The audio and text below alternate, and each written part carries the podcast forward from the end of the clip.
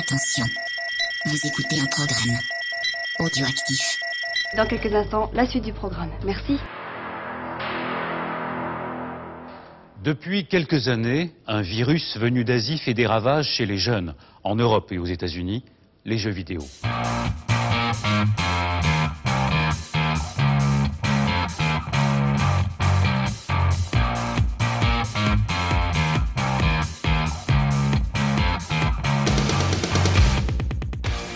Et bienvenue dans Backlog. Backlog, c'est l'émission qui a loupé le train de la hype. Backlog, c'est l'émission qui vous parle de jeux auxquels vous avez joué il y a trois ans, alors que nous, nous y jouerons dans deux ans. Et ce mois-ci, comme tous les mois, je suis avec l'homme qui dort très très peu. À la RGC, je suis avec Fond ce soir. Oui, bonsoir. Bonsoir. Ou bon matin, on ne sait plus. Ah oui, voilà, moi je suis en décalage jet lag. Je ne sais plus du Ouais, tout. non, on ne sait plus. Très heureux de vous retrouver ce mois-ci après un long mois dû à quelques petits soucis au niveau de la voix, extinction de voix, euh, petit passage à la RCC aussi. Et donc voilà, nous revoilà avec un tout petit peu de retard ce mois-ci. Mais c'est pas bien grave, Fond. Bon, non, Bah pas non. grave. Le Oui. retard, c'est c'en est que meilleur. Non, eh, c'est- c'est- sinon, ça pourrait faire un podcast raté. Hein C'est- C'était qui qui disait ça? Oui. C'était euh, Yam- pas Yamauchi. Comment il s'appelle? Miyamoto. Ah. Ça, c'est le mec qui a fait le Ah, truc moustachu Un, là. un bon jeu, mieux vaut que deux tu l'auras, c'est Voilà, ça? c'est ça. ah, ils sont forts les japonais. On va se lancer. C'est parti, ouais. Je suis pas venu pour danser la rumba à la radio. Alors demain, pour ton 5 à 7, tu t'exciteras sans moi. Crime Ce mois-ci, Fonds, de quoi nous ne parlerons pas Ah bon, on va parler encore une fois de la PlayStation Mini Ah. où Sony a enfin dévoilé ses 20 jeux et ça va, ça va, ça va. Donc euh, vous allez avoir un petit décalage parce qu'en fait euh, je suis pas tourné vers mon PC et il y a la liste sur le PC. Allez. Donc dans le tas il y a Battle Arena Toshinden, Ouais. Cool Borders 2, Ouais. Destruction Derby, Ouais. FF7, Ridge Racer Type 4, Ouais. P-Cube je sais plus quoi, Intelligent Cube pardon. Intelligente Cube. Il y a Gran Turismo, Ouais. euh, Grand Theft Auto pardon. Grand Theft Auto, ouais. Il y a euh, Destruction Derby, mais Ouais. le premier, Ah, c'est pas ouais. très cool. Ouais. Il y a Jumping Flash, Metal Gear, Wild Arms. Est-ce qu'on a dit FF7 Oui, FF7, on l'a dit. On dit. Il va y avoir Resident Evil, Rayman, Révélation Persona.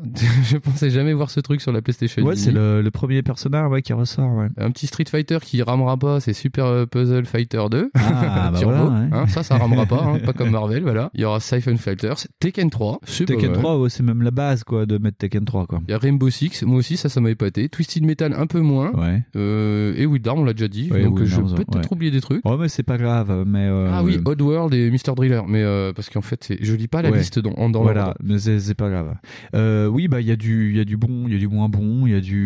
Il y a sur... Non, je trouve qu'il y a du bon, mais il y a surtout en fait du ce qui nous plaît pas ou ce qui est moins emblématique. Et en fait, on râle un peu parce que bah il y a pas nos jeux préférés Ouais, dedans. voilà, c'est surtout ça. Ouais, c'est ce qu'on disait. Par exemple, moi, je regrette qu'il n'y ait pas Nightmare Creature, mais comme me disait Fond, il me disait que c'était quand même pas mal franco-français, quoi. Ah oui, oui, totalement. C'est comme euh, par exemple, il y a pas de Wipeout. Oui, il y a pas de J'ai Wipeout, cru qu'il y de- J'ai cru qu'il y avait un 2097, mais non en fait parce que Wipeout c'est pareil, c'est sorti en version Omega Et HD. Donc, voilà. euh, voilà. Et donc, y a de ce fait, il n'y a pas les Crash Bandicoot, il n'y a pas les Spyro le Dragon, Non, il y a pas. euh, il n'y a pas Medieval, euh, il n'y a pas ce genre de choses, quoi. Et après, on ce qu'on peut gager, c'est que la bécane a beaucoup de place et Ouais. qu'elle sera peut-être craquable. Oh, Donc, euh, sûrement, ouais. et que les ISO euh, seront peut-être mettables dessus. Après, ça veut rien dire, mais là, en l'état, bah moi, je suis plutôt content parce qu'il y a Ridge Racer Type 4. ouais. Donc Ouais, voilà, mais c'est cool. Mais après, est-ce que ça vaut les 99 euros? C'est à vous. C'est un peu cher. Moi, je trouve ça un peu raide. Je euh, trouve ça un peu raide. Après, c'est pareil. Et il n'y a euh, pas que des hits, tu vois, ce serait vraiment qu'une machine à hits où que chaque fois que tu vois un nom, tu fais ouah.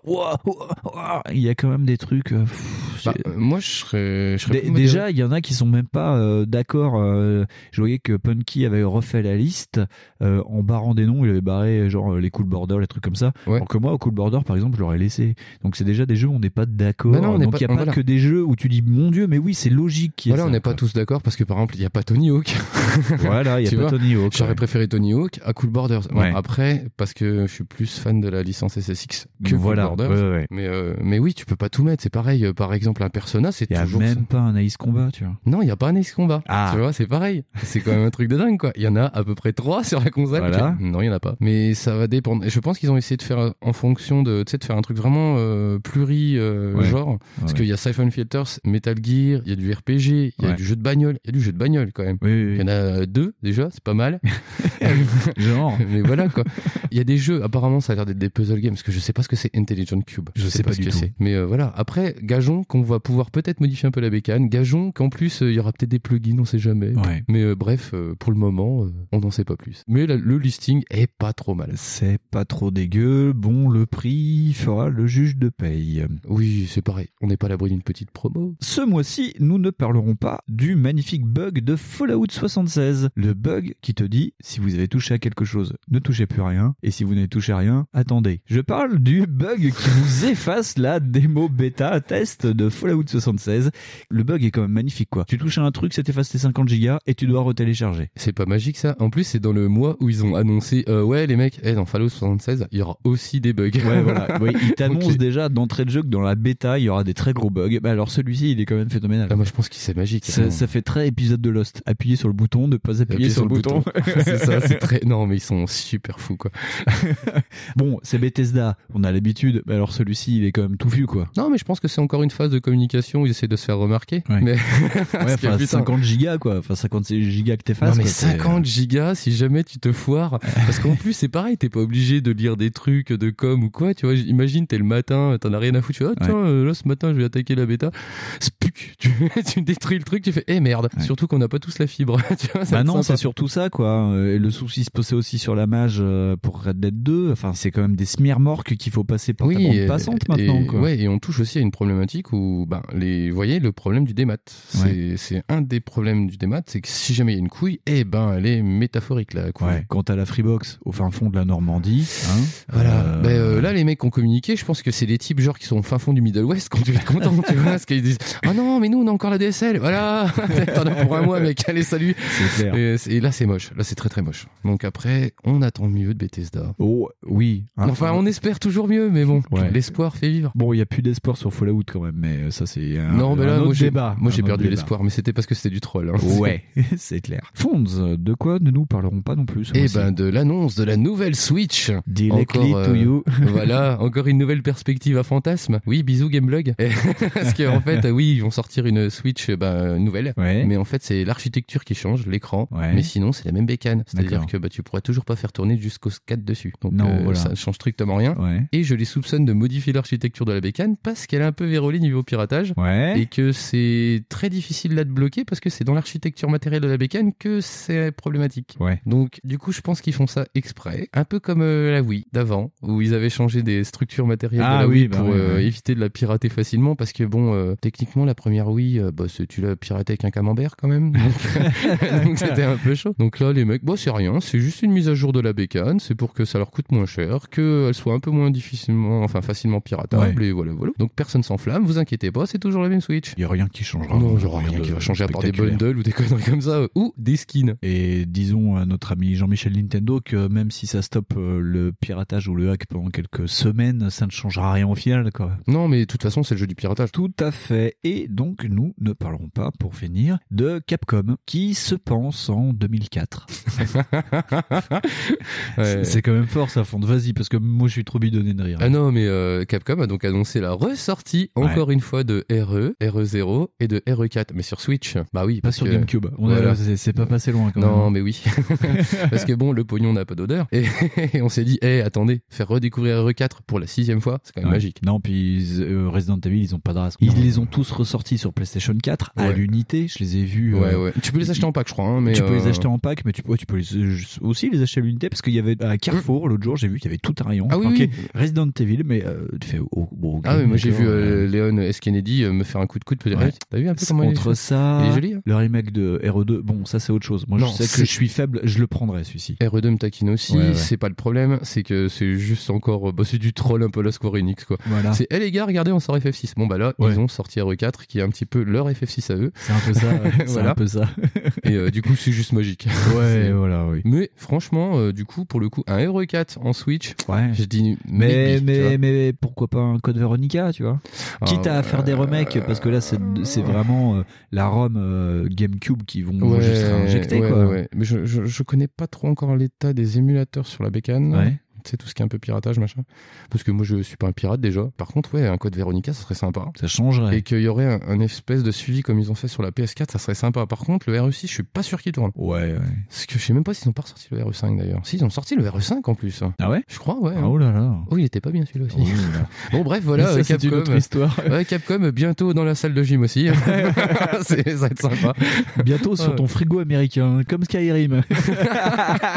Fonds, euh, maintenant que nous en avons fini avec les On ne parlera pas d'eux, de quoi ce mois-ci nous allons parler Alors, bah, ce mois-ci, c'est une thématique très d'actualité. On n'a pas fait exprès parce que nous, on prépare nos podcasts un petit peu à l'avance. Ouais. Mais là, pour le coup, ça tombe pile poil dans l'actu en général de la géopolitique mondiale, tout ça. Bon, si vous écoutez cette podcast et que vous êtes en 2020, alors déjà bonne année 2020, Voilà. ce n'est pas l'actualité, mais pensez qu'en 2018 ça l'était. Et on espère qu'on n'a pas dit des trucs contrevenant à je sais pas quelle loi censure. on espère pouvoir être écoutable en 2020. C'est surtout ça. Et euh, donc là, la thématique, c'est le Tierce Person Simulator. Tierce Person Simulator, euh, bienvenue dans un monde où nous allons parler des autres. Ouais, c'est ça. On les surveille, on les épie et des fois on les influence. Ouais, tout à fait. Nous allons parler de jeux passifs euh, où, Mmh, ouais, où ouais, ouais, nous ouais. allons passer par, euh, oui, un ordinateur, euh, un guichet de douane, Un guichet de douane, un ouais. guichet de douane, et ouais, encore sur un ordinateur. Voilà, deux fois un ordinateur, une Donc fois un c'est guichet oui, de c'est- un jeu à bureau. Et les jeux, et les Voilà. jeux de bureau, ouais, c'est Ouais, ça. D'ailleurs, j'en parlerai plus tard, mais c'est comme ça que c'est écrit sur Gamasutra. C'est des thrillers de desktop, donc les Ah ouais? desktop thrillers. Eh ben, tu m'apprends un truc. Voilà, C'est génial, et c'est comme ça, c'était mon fun fact que j'avais prévu pour le deuxième jeu, mais ah, bon, on fait chier. une- Tant pis, on a aucune Voilà. rythmique, c'est grave. bon, on le refera après, c'est pas grave. Donc, ce mois-ci, nous allons vous parler de Paper Please, Her Story et Orwell. Donc, des jeux où nous sommes très passifs, mais où au final, il y a beaucoup de story-driven et où on s'intéresse à la vie des autres et pas Mm. à la vie de ton Héros, en fait. Ouais, ton héros, finalement, c'est un personnage secondaire. Tout à fait. c'est impressionnant. Ouais. C'est la deuxième partie de Formule Indy, parce qu'il y a pile un an, on faisait Oui. le premier Formule Indy euh, sur euh, les top-down shooters et les jeux de meurtre. Ouais, ouais. Donc euh, ce mois-ci, on replonge. Donc Voilà. on sait que vous serez 400 à nous écouter. Non, c'est parce euh, qu'ils étaient débiles. Le premier était débile. Et Ouais. puis ils se sont dit, oh là là, les gars backlog, quoi. Là, on a fait un truc intelligent, les mecs. Alors écoutez un peu. Attention, ça arrive pas tous les jours. Mais avant de nous lancer dans le vif du sujet, on va faire une petite nouvelle chronique qui remplacera les anciens jingles qu'on avait avant. Bienvenue à l'instant speakerine. Backlog épisode 12 tierce personne simulator. C'est parti. Bonjour, c'est Instant Speakerine, je suis Cathy et je vais vous aider à aller plus loin sur le sujet sans toucher à une console. Ce mois-ci, drôle de héros pour drôle d'aventure, vous serez le témoin de l'action. Sur le même sujet, nous vous proposons Good Kill, À toute heure du jour et de la nuit, des drones survolent le putain de troupeau mais contre qui on est en guerre. La cible est identifiée. Vous avez feu vert. 2, 1. Dans le mille. et la vie des autres. Georg Dreimann. Das ist unser einziger Autor, der nichts Verdächtiges schreibt. Ich würde ihn überwachen lassen. Bon, moi j'ai des bilans comptables à faire, du café, j'en ramène les garçons tête. Fonz. Oui. Orwell. Petit résumé. Donc en fait, si vous avez vu le film La vie des autres, un film allemand, c'est un peu pareil, Ouais. en plus moderne. En plus moderne. C'est vrai que ça prend le, le postulat de cette Allemagne de l'Est. Ouais, ça prend pas mal ça. Enfin, c'est en plus c'est pareil, c'est vraiment euh, c'est un exemple très très très très lointain.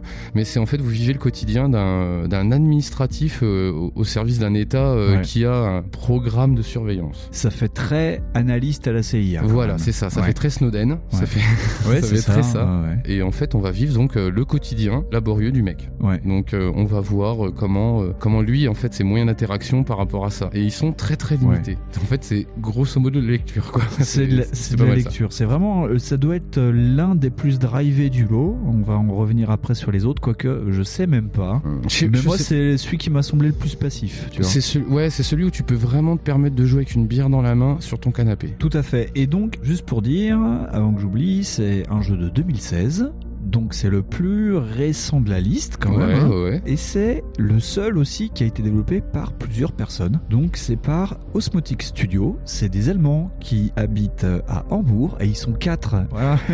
On a peut-être retrouvé les mecs de Crash Time. C'est les, enfants de, Des mecs de Crash de Time. Time, de la Fun Factory qui se sont échappés. Donc voilà, c'est un jeu qui se passe Dans un pays fictif euh, Ouais. qui, ressent- qui, pff, ouais, qui est un petit peu inspiré des États-Unis, de l'Angleterre. Ouais. Tu, c'est pareil, les frontières. C'est un petit peu un mix de toute la géopolitique euh, mondiale. C'est clair, ça s'appelle The Nation. En ouais, plus. voilà. Ils ont pas fait chier. euh, voilà, ils ont pris The Nation. Par exemple, genre, ils sont frontaliers d'un pays qui est en guerre, euh, qui ressemble mais furieusement à tout ce qui est pays du Moyen-Orient, comme l'Irak ou la Syrie. Il y a un truc qui ressemble aussi à la Tchétchénie, je crois, je sais plus. Euh, bah. Peut-être que je confonds, mais Oui, pour moi, oui. c'est un pays en guerre. Parce que euh, c'est vachement flou. euh, Parce que c'est ça, on voit pas bien, parce qu'en plus, euh, il y a toute une, une espèce de visuel qui est très fractal. C'est en low poly. ouais. Voilà, c'est du low poly, c'est- on sait pas si c'est travaillé ou si c'est retouché. Ouais. Enfin, on n'a pas spécialement plus trouvé de trucs là-dessus. Non. Ça, ça serait bien un jour qu'on trouve des trucs. Non, Mais- un jour, en fait, faudrait carrément demander des interviews à ces gens-là. Oui, voilà. Mais euh, en plus, ils sont allemands. Attends, Ah, ils sont ouais. gentils, les Allemands. Bah oui. Mais du coup, ça fait une espèce de personnalité assez sympa au jeu et ça donne aussi une impersonnalité. C'est-à-dire qu'en fait, Oui. tu as donc accès à des fichiers visuels, donc des photos, et donc tu interagis avec des personnes qui ont des dossiers. Et donc, tu as ces photos de ces gars-là. Mais ça donne pas un vrai visage. Ça donne. C'est comme si tu avais une espèce de flou. Ouais. T'as pas une précision, t'as pas un acteur derrière. T'as une photo qui ressemble à genre, bah, la nana, c'est une geekette, ou la nana, c'est une guitariste, ou machin, Ouais. tu vois. Ouais. Et c'est très très bien foutu, genre euh, les photos par exemple que t'as dans les euh, donc puisque tu as accès à des sites donc que tu dois fouiller machin et donc t'as les sites sur la politique de The Nation et en fait tu tombes sur le ministre Oui. ou sur le premier ministre, sur le secrétaire, bah par exemple c'est là qui me fait dire que c'est un peu l'Angleterre ou quoi parce que c'est des secrétaires d'État Ouais, rattachés à- ouais. Et donc, Mais d'ailleurs, il y a des personnages où euh, c'est des mix. c'est des mix. euh, Tu vois qu'il y en a un qui ressemble aux, aux anciens, mais c'est vraiment un mix de tous les anciens premiers ministres britanniques, qui est d'ailleurs euh, le premier ministre. euh, Oui, c'est ça, c'est genre c'est un type qui mélange un peu euh, l'ancien travailliste, là je sais Ouais. plus son nom, avec le nouveau, avec un peu le maire de Londres. Oui, oui, oui. Il ressemble au maire de Londres sur la photo, mais Voilà. euh, il ressemble à euh, Brandon, ou je sais plus. Je perds les noms, puis je m'intéresse plus suis du tout à la géopolitique. Là, je suis très fatigué, je t'avoue que les noms, je sais plus, je vais pas les Il y chercher. a la ministre à la Défense qui mixe la philosophie de Condoleezza Rice avec celle d'Hillary Clinton, avec Ouais, le visage visage d'Hi- de Hillary d'Hi- d'Hillary Clinton. Clinton. C'est très, euh, bah déjà ça, moi je trouve ça hyper perturbant qu'en fait justement, euh, par exemple, ils soient inspirés de trucs et qu'au final ils n'ont pas collé à la réalité, mais c'est pas loin et Ouais. tu sais de quoi ils veulent, où tu ils veulent sais à peu près où t'en es. ouais. Voilà. Ça ressemble un peu à une dictature qui ne dit pas à son nom et c'est par très, moment. voilà c'est Ouais. ça c'est très flippant parce que c'est quand même c'est quand même ressemblant avec beaucoup de régimes qui existent euh, Voilà. aujourd'hui dans le monde et euh, c'est ça c'est un peu perturbant Ouais, et le pitch est assez simple en fait, c'est un beau matin dans la ville de Bunton, donc Bunton, B-O-N-T-O-N, donc Voilà, on tu- pense vraiment à. Boston, voilà sur la, bah, la place sur le Plaza D'ailleurs, ouais, c'est la place principale je crois que La place ça. principale, il y a un attentat à la bombe. Et donc, en fait, on met en place Orwell. Orwell qui est euh, un logiciel d'espionnage euh, et de d'analyse euh, de sites web euh, De qui récupère données, des données sur des gens. Et donc, tu interprètes le premier analyste d'Orwell qui est recruté pour ça. Et d'ailleurs, quand tu te connectes la première fois au jeu, on te demande de choisir ton avatar, de choisir ton pseudo, de taper des codes. Enfin, en gros, c'est vraiment comme si tu te loguais comme pour la première Pour fois sur boulot, Orwell. voilà. Et tu es en fait, tu es déjà dans le jeu. T'as l'impression de faire un truc qui a rien à voir. En fait, si tu es déjà dans le jeu, on te demande de créer un profil, de laisser ou non ton adresse mail, parce que tu peux avoir aussi des informations qui tombent en temps réel sur ton téléphone portable. Voilà, c'est un peu fou. Et euh, donc voilà, donc tu rentres dans Orwell et on te dit voilà maintenant on sait quand vous vous connectez, quand vous vous déconnectez. Ok. Et donc euh, bah tu pars euh, à la chasse à l'information pour savoir qui aurait pu faire exploser cette bombe, qui est le poseur de bombe, déterminer qui écouter. et donc tu as un supérieur hiérarchique qui te donne des feux verts en gros, euh, genre tu peux en- enquêter sur telle ou telle personne. Et ça joue sur des arborescences de personnes qui se connaissent. euh. Je me souviens plus le nom d'ailleurs de ce système d'arborescence en étoile. euh. Ah, le truc attends Ça, ça ressemble à une carte heuristique, mais c'en est pas Voilà, c'est ça, ça ressemble à une carte heuristique, mais je sais pas. J'allais dire ça. Donc, Ouais. oui, mais c'est ça, c'est une espèce de, de, de super carte heuristique euh, hypertexte où en fait à chaque fois tu as des donc t'as tes avatars qui vont se relier à d'autres avatars, Ouais. qui vont se relier à d'autres avatars, qui vont. Mm. Mais ça, ouais, ça c'est un peu le truc fractal quoi. Ouais, c'est ça, ouais. Bon, après dans les faits, c'est très limité. Ouais. Parce que évidemment, tu peux pas aller fouiller et chercher. Tiens, Monsieur Smith, qu'est-ce qu'il faisait, Monsieur Smith, le boulanger? Non, Non, t'as pas, aucun- si t'as pas le feu vert, tu peux. tu, tu voilà, pas. il y a, y a ce truc narratif, cette petite astuce qui dit non non non, tu vas voir ces mecs-là, tu vas pas plus. Mais Ouais. dans les faits, tu comprends que le jeu, euh, enfin que l'idée c'est ça. Ouais. Tu dis toi en fait, tu as des suspects et tu dois enquêter sur ces suspects. Voilà. Et au début, ta carte, euh, enfin la carte d'identité du personnage sur lequel t'enquêtes est complètement vierge. T'as juste euh, des fois même pas son nom et son prénom. T'as marqué suspect numéro 1 et tout. Oui, et donc au tu dois départ, trouver euh, nom, prénom, âge, adresse, et tu peux même récupérer les photos. Oui, c'est ça. En fait, à tu, jour les tu- photos tu des peux profils. mettre beaucoup d'informations personnelles. D'ailleurs, le mec te dira que c'est bah, euh, pertinent ou pas. Ouais. Tu peux les mettre, mais c'est pas, ça sera que dalle. Par exemple, si elle aime le rouge, la dame, bah, elle aime le rouge, quoi. Ouais. Et euh, t'as, euh, oui, non, t'as énormément de trucs que tu peux coller dedans. Il y a énormément de trucs que t'es pas obligé de mettre dedans aussi. Et Ouais. ça, tu vas apprendre ça plus tard que ça aura peut-être une application. Et quoi dire de plus sur Oui, non, franchement, l'interaction, elle est, elle est limitée à ça. En fait, elle est limitée à un curseur de souris et t'as très peu de phases de gameplay différentes. Ça va vraiment euh, globalement euh, se limiter à ta compréhension parce que tu vas lire des articles, beaucoup Oui. lire de trucs, des Tu mails. vas sur Facebook ou sur des sites internet. Voilà, c'est ça. Tu as un réseau social qui imite Facebook, tu as donc des articles de, qui viennent d'Internet, donc tu as des sites. Bon, t'as pas tous les sites, euh, machin, pareil, c'est très limité à certains trucs. T'as une arborescence dans Orwell qui te dit euh, que tu peux aller sur tel site ou qu'il y aura peut-être des informations. euh, Voilà, c'est ça. ouais. Il va t'agréger comme si tu avais des bookmarks, Ouais, comme si tu avais ouais. des onglets, machin. Donc tu as les conversations au téléphone, Oui. tu as les mails, tu as les chats.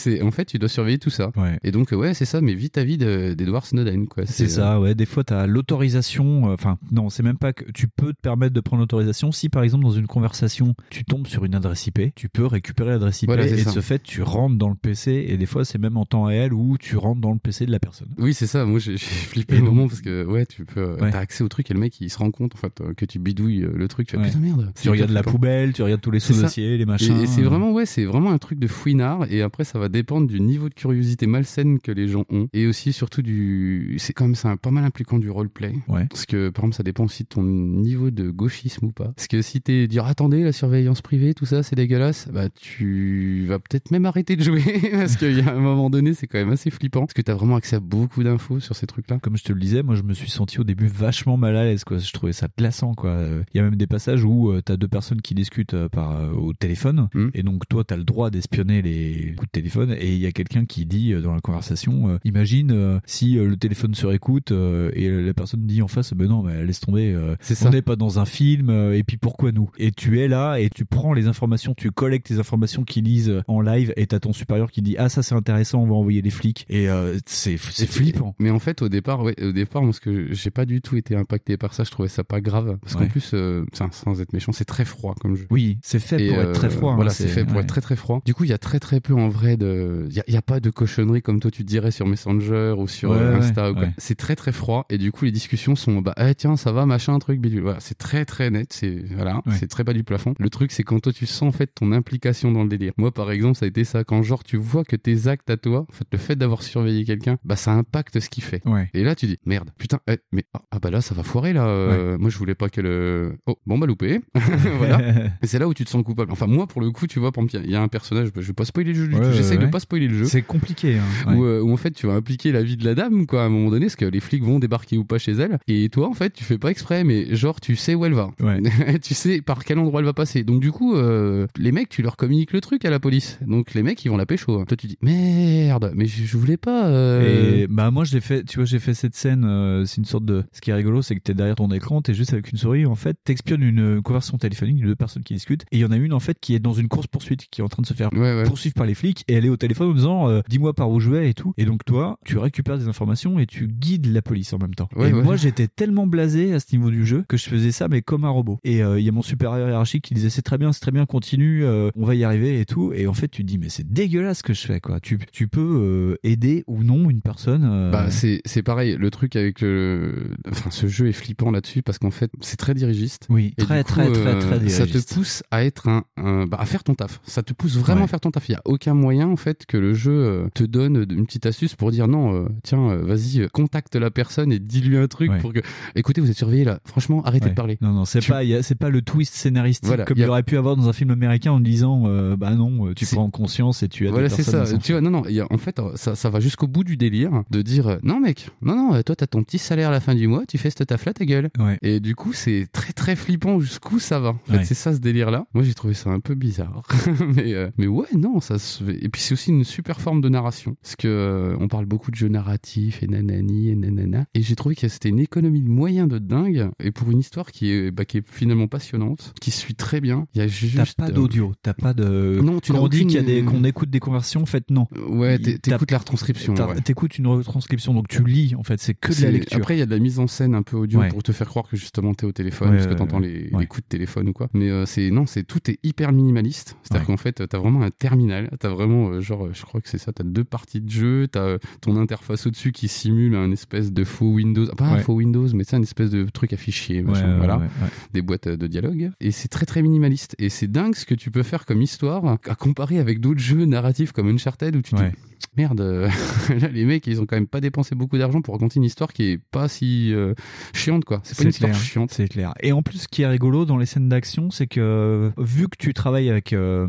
ton supérieur qui travaille sous alias aussi, même si tu vois sa vraie photo, sa vraie gueule, qui travaille avec un alias, et euh, en fait, tu lui transmets l'information et lui va lancer euh, genre bah, l'unité tactique ou les trucs comme ça. Ouais, c'est ça, ouais. Et donc le truc, c'est euh, des histoires de- d'alerte à la bombe. Donc tu dois essayer de choper des bombes, de désamorcer des bombes, ou t'as des explosions qui arrivent et tu dois trouver qui les pose. Ouais. Et par moment, t'arrives dans des moments, de, on va dire, de gameplay où toi, tu as fini de faire ton taf. Le mec dit bouge pas, je vais contacter euh, l'unité tactique, on va voir ce qui se passe. Et donc t'attends. Donc moi, j'en profitais pour ranger bien mes données, euh, tu sais, refermer les dossiers, rechecker pour voir s'il se passait pas un truc. Et il se passe 30 secondes et donc t'attends, t'attends. Et le mec dit bon bah on attend. Et puis au moment il fait ah c'est bon, ça y est, ils sont arrivés à tel endroit, il s'est passé ça. euh. Mais t'as des moments de blanc en fait où il se passe rien, mais en fait c'est stressant parce que tu sais que Bah non, mais de- c'est ça qui est hors champ il se passe quelque chose. La vraie qui- action se passe hors champ. Mais c'est ça qui est dingue, c'est qu'en fait, tu, euh, pour une fois, tu participes pas à toute l'action, tu n'as qu'une partie. C'est bien montré que t'es une partie, la fragmentation du taf. Ouais. Et je trouve ça hyper flippant déjà. Et il y a aussi le, comment ça s'appelle, euh, il y a un petit truc euh, qui est un petit peu chiant aussi, c'est la barrière, euh, t'as une espèce de barrière. Tu sais, Ouais. justement, comme toi, tu tires pas. Oui. D'habitude, dans le jeu, t'es impacté par justement tes choix, tu tires Oui. directement. Ouais. Là, tu tires pas. Là, tu, tu, tu le fais pas. C'est, tous tes choix sont indirects et c'est hyper, hyper chiant. Et tu te rends compte des fois, mais bien plus tard que t'as fait une connerie. Ouais, voilà, c'est ça. En fait, ça va impacter des fois sur des trucs. Tu fais ah putain, mais merde. Ouais. Bah voilà. Et en fait, t'as pas vraiment. Quand on dit qu'il y a du choix, c'est pas vraiment du choix. Ça veut dire qu'en fait, selon ce que tu vas faire, t'auras des conséquences. Et c'est Ouais. super bizarre de voir que des fois les conséquences sont vraiment lointaines et sont vraiment graves. Et c'est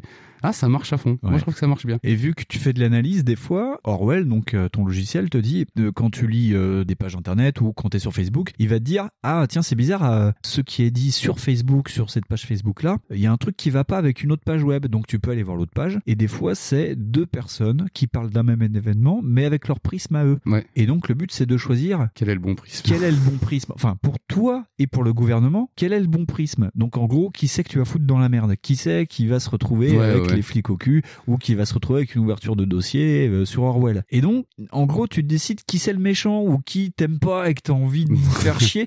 Des fois, t'as des trucs comme ça. Et le problème, c'est que ça se répercute des fois super longtemps. Et au bout d'un moment, tu te rends compte que t'as merdé, toi, tu as merdé, t'as pris le mauvais prisme ou euh, t'as d'autres informations qui arrivent beaucoup plus tard où tu t'aperçois que ce prisme est vrai, mais parce que t'as un background que toi t'avais pas et tu dis ah merde là ça ça craint c'est Ouais, ouais. c'est particulier c'est comme il y a un personnage pendant tout le jeu tu penses que c'est le bad guy et après tu fouilles dans son passé tu t'aperçois en fait que c'est le c'est un héros de guerre et tu fais waouh waouh waouh mais attends euh. et même ton analyste il dit merde on, on a merdé euh, c'est Mais- dingue ce que ce que l'État peut nous faire faire enfin t'as des Ouais, prises de conséquences euh, mais c'est minime c'est vraiment très très Oui, minime et c'est ça, et c'est ça qui est marrant, c'est parce qu'en fait, ça te montre un peu tous les travers, genre que t'aurais eu dans, euh, genre si euh, Jack Bauer aurait avoué qu'il avait merdé. ouais Tu vois, genre il y a des moments où effectivement avec un vétéran, tu dis mais, tu- mais espèce de débile. en même temps, direct, tu lui as pas laissé un soupçon de Ouais. doute. Tu lui as pas. Et c'est ça le truc, c'est que le, le mec, le supérieur, te laisse aucun. euh, te dit ah putain ce salopard, il mérite de faire de péter des bombes. Et tu fais, Mm. tu ressens bien cette espèce d'esprit à la merde du style oui, euh, il touche à la nation, nous allons détruire, il va nous détruire machin. Et c'est très flippant ça aussi. Ouais. J'aime pas cet état d'esprit là, c'est très bizarre. Enfin, Ouais. moi j'ai pas l'habitude de ce genre de truc. Bah non, parce que euh, bah, tu peux toujours euh, douter de quelque chose. Et là, euh, tu te dis, non, le mec, il arrive, fait, non, je pense que c'est lui creuse, tu vas voir. Et c'est ça un peu qui est un petit peu. euh, moi, j'aurais voulu que le jeu soit un peu moins dirigiste là-dessus. Mais je pense que t'aurais perdu en narrativité. Ouais, t'as un outil total, ouais, puis il te fait euh, c'est quand même, faut rappeler qu'ils sont quatre et j'ai l'impression que sur donc le premier épisode, enfin Orwell Keeping an Eye on You, apparemment ils étaient deux parce que sur leur site ils disent qu'ils sont euh, deux personnes en plus. Donc Ouais. euh, voilà. Donc c'est, euh, on va dire Orwell saison 1. Il y a Ouais, il y a une saison c'est- 2 qui vient de sortir, je crois. qui vient de sortir. Et donc, en fait, chaque épisode d'Orwell, donc de la saison 1, c'est une journée. Donc, quand t'as fini une journée, quoi qu'il se passe, à la fin de la journée, ton supérieur te dit, bon, bah voilà, rentrez chez vous, vous pouvez couper Orwell. Donc, tu peux aussi prendre le parti de couper le jeu et de le relancer une, une autre fois. C'est vraiment une sorte de jeu épisodique, mais qu'on a en un bloc. C'est la Ouais, chance qu'on ouais, a à l'heure actuelle sur Steam, c'est qu'il est en un bloc. J'ai pas senti euh, spécialement ouais, des- le côté épisodique, sauf euh, bah, euh, c'est toi qui le fais, parce qu'effectivement tu peux décrocher du jeu, c'est-à-dire qu'en fait tu peux te déloguer, c'est-à-dire que tu peux quitter le jeu ou te déloguer, ou déloguer et quitter le jeu, ce qui fait que c'est pas pareil. Et moi par exemple, comme je suis une grosse buse,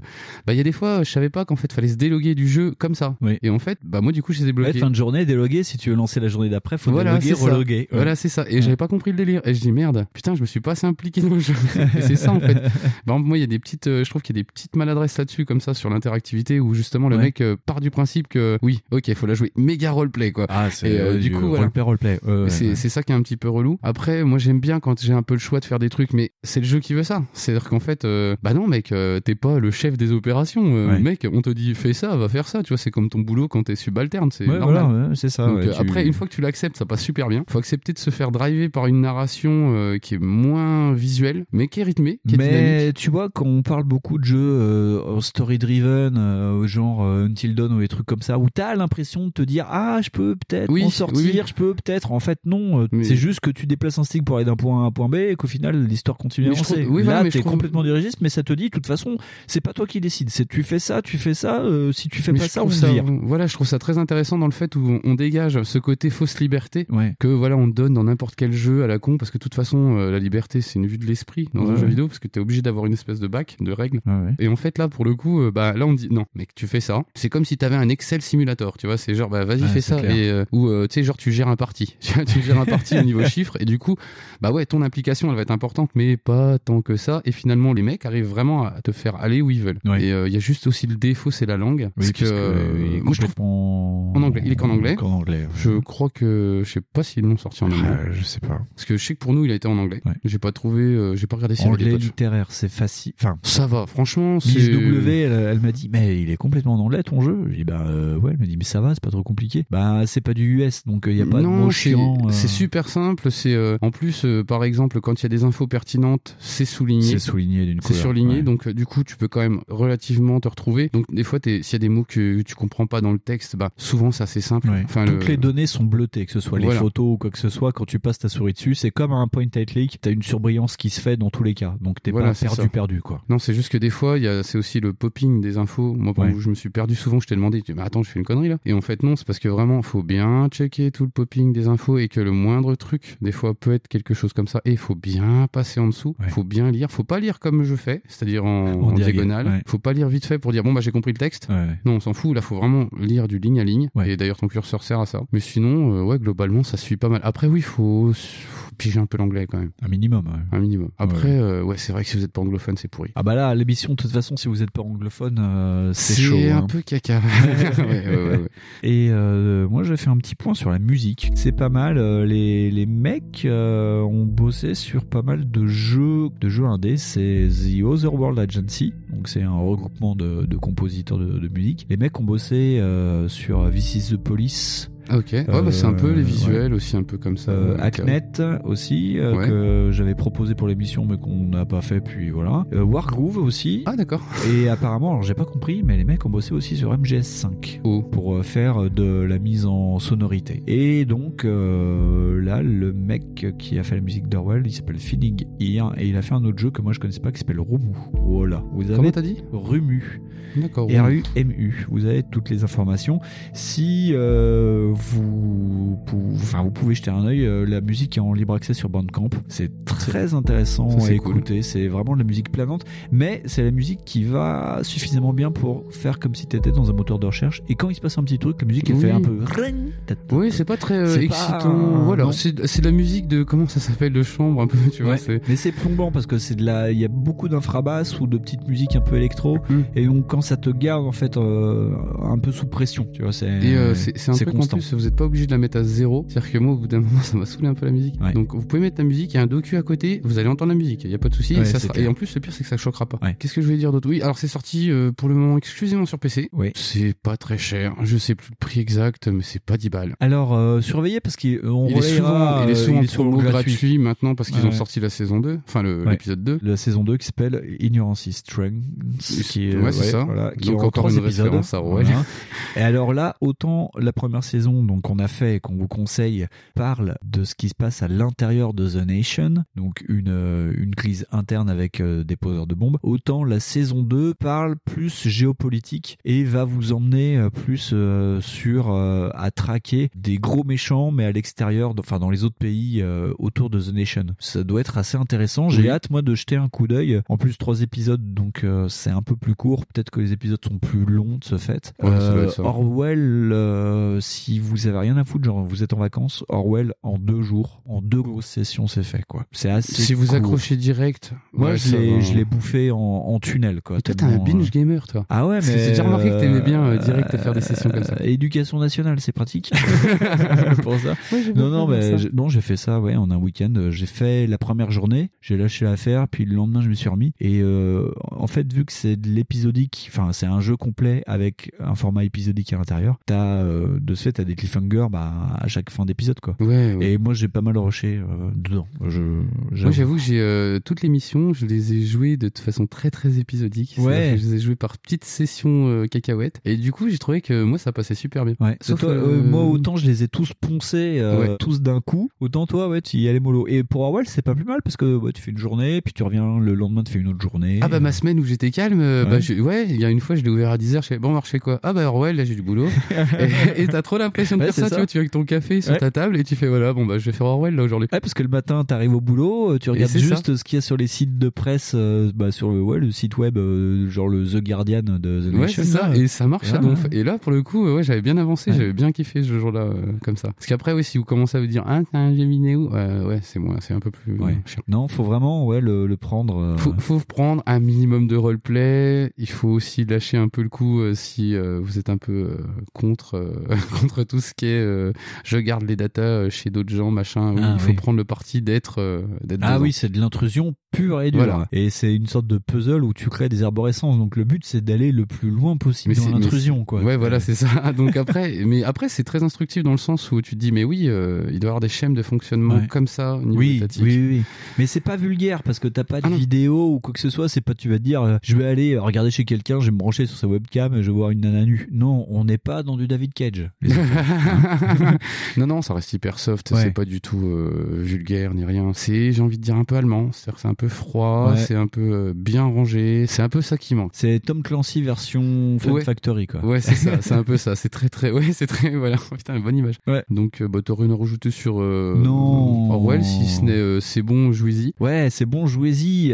attendez un Humble Bundle ou même un. Enfin, oh, puis même ça coûte pas cher non, sur Steam. je suis pas, mais je, Hein. je, je pourrais pas dire là le prix, j'ai pas revérifié derrière, mais euh, je suis pas sûr que ça dépasse les 10 balles, tu vois. Ouais, c'est, je suis même pas sûr que ça soit 10, euh, 5 euros, tu vois. Donc, euh, Bon, si c'est à plein pot, ça doit être 9 euros, un truc ça doit être ça. 9 euros. Ouais. Oh, bah, Et ça tourne sur des petits PC, parce que moi j'ai fait ça sur mon vieux Ouais. ordinateur portable qui meurt, meurt, meurt. Et à part la cinématique d'intro qui est un peu ramée, le reste, euh, ça Et passe. vous euh, verrez que d'ailleurs, nickel. euh, toute cette émission peut tourner sur des PC en lot. hein. Ouais, ouais, ouais, c'est du PC très lolo. C'est, hein. c'est du, euh, c'est du low cost là. Fonds, euh, après ce petit passage orwellien, Bon, on va rester un peu dans le terminal. On va rester dans le terminal et on va passer de la CIA à la police. Ouais, voilà, hein, pour changer.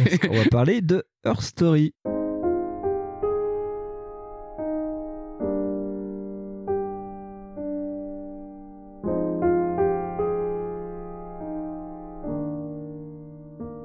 Donc en fait, Her Story, c'est une espèce de fil d'Ariane vidéo. Ouais.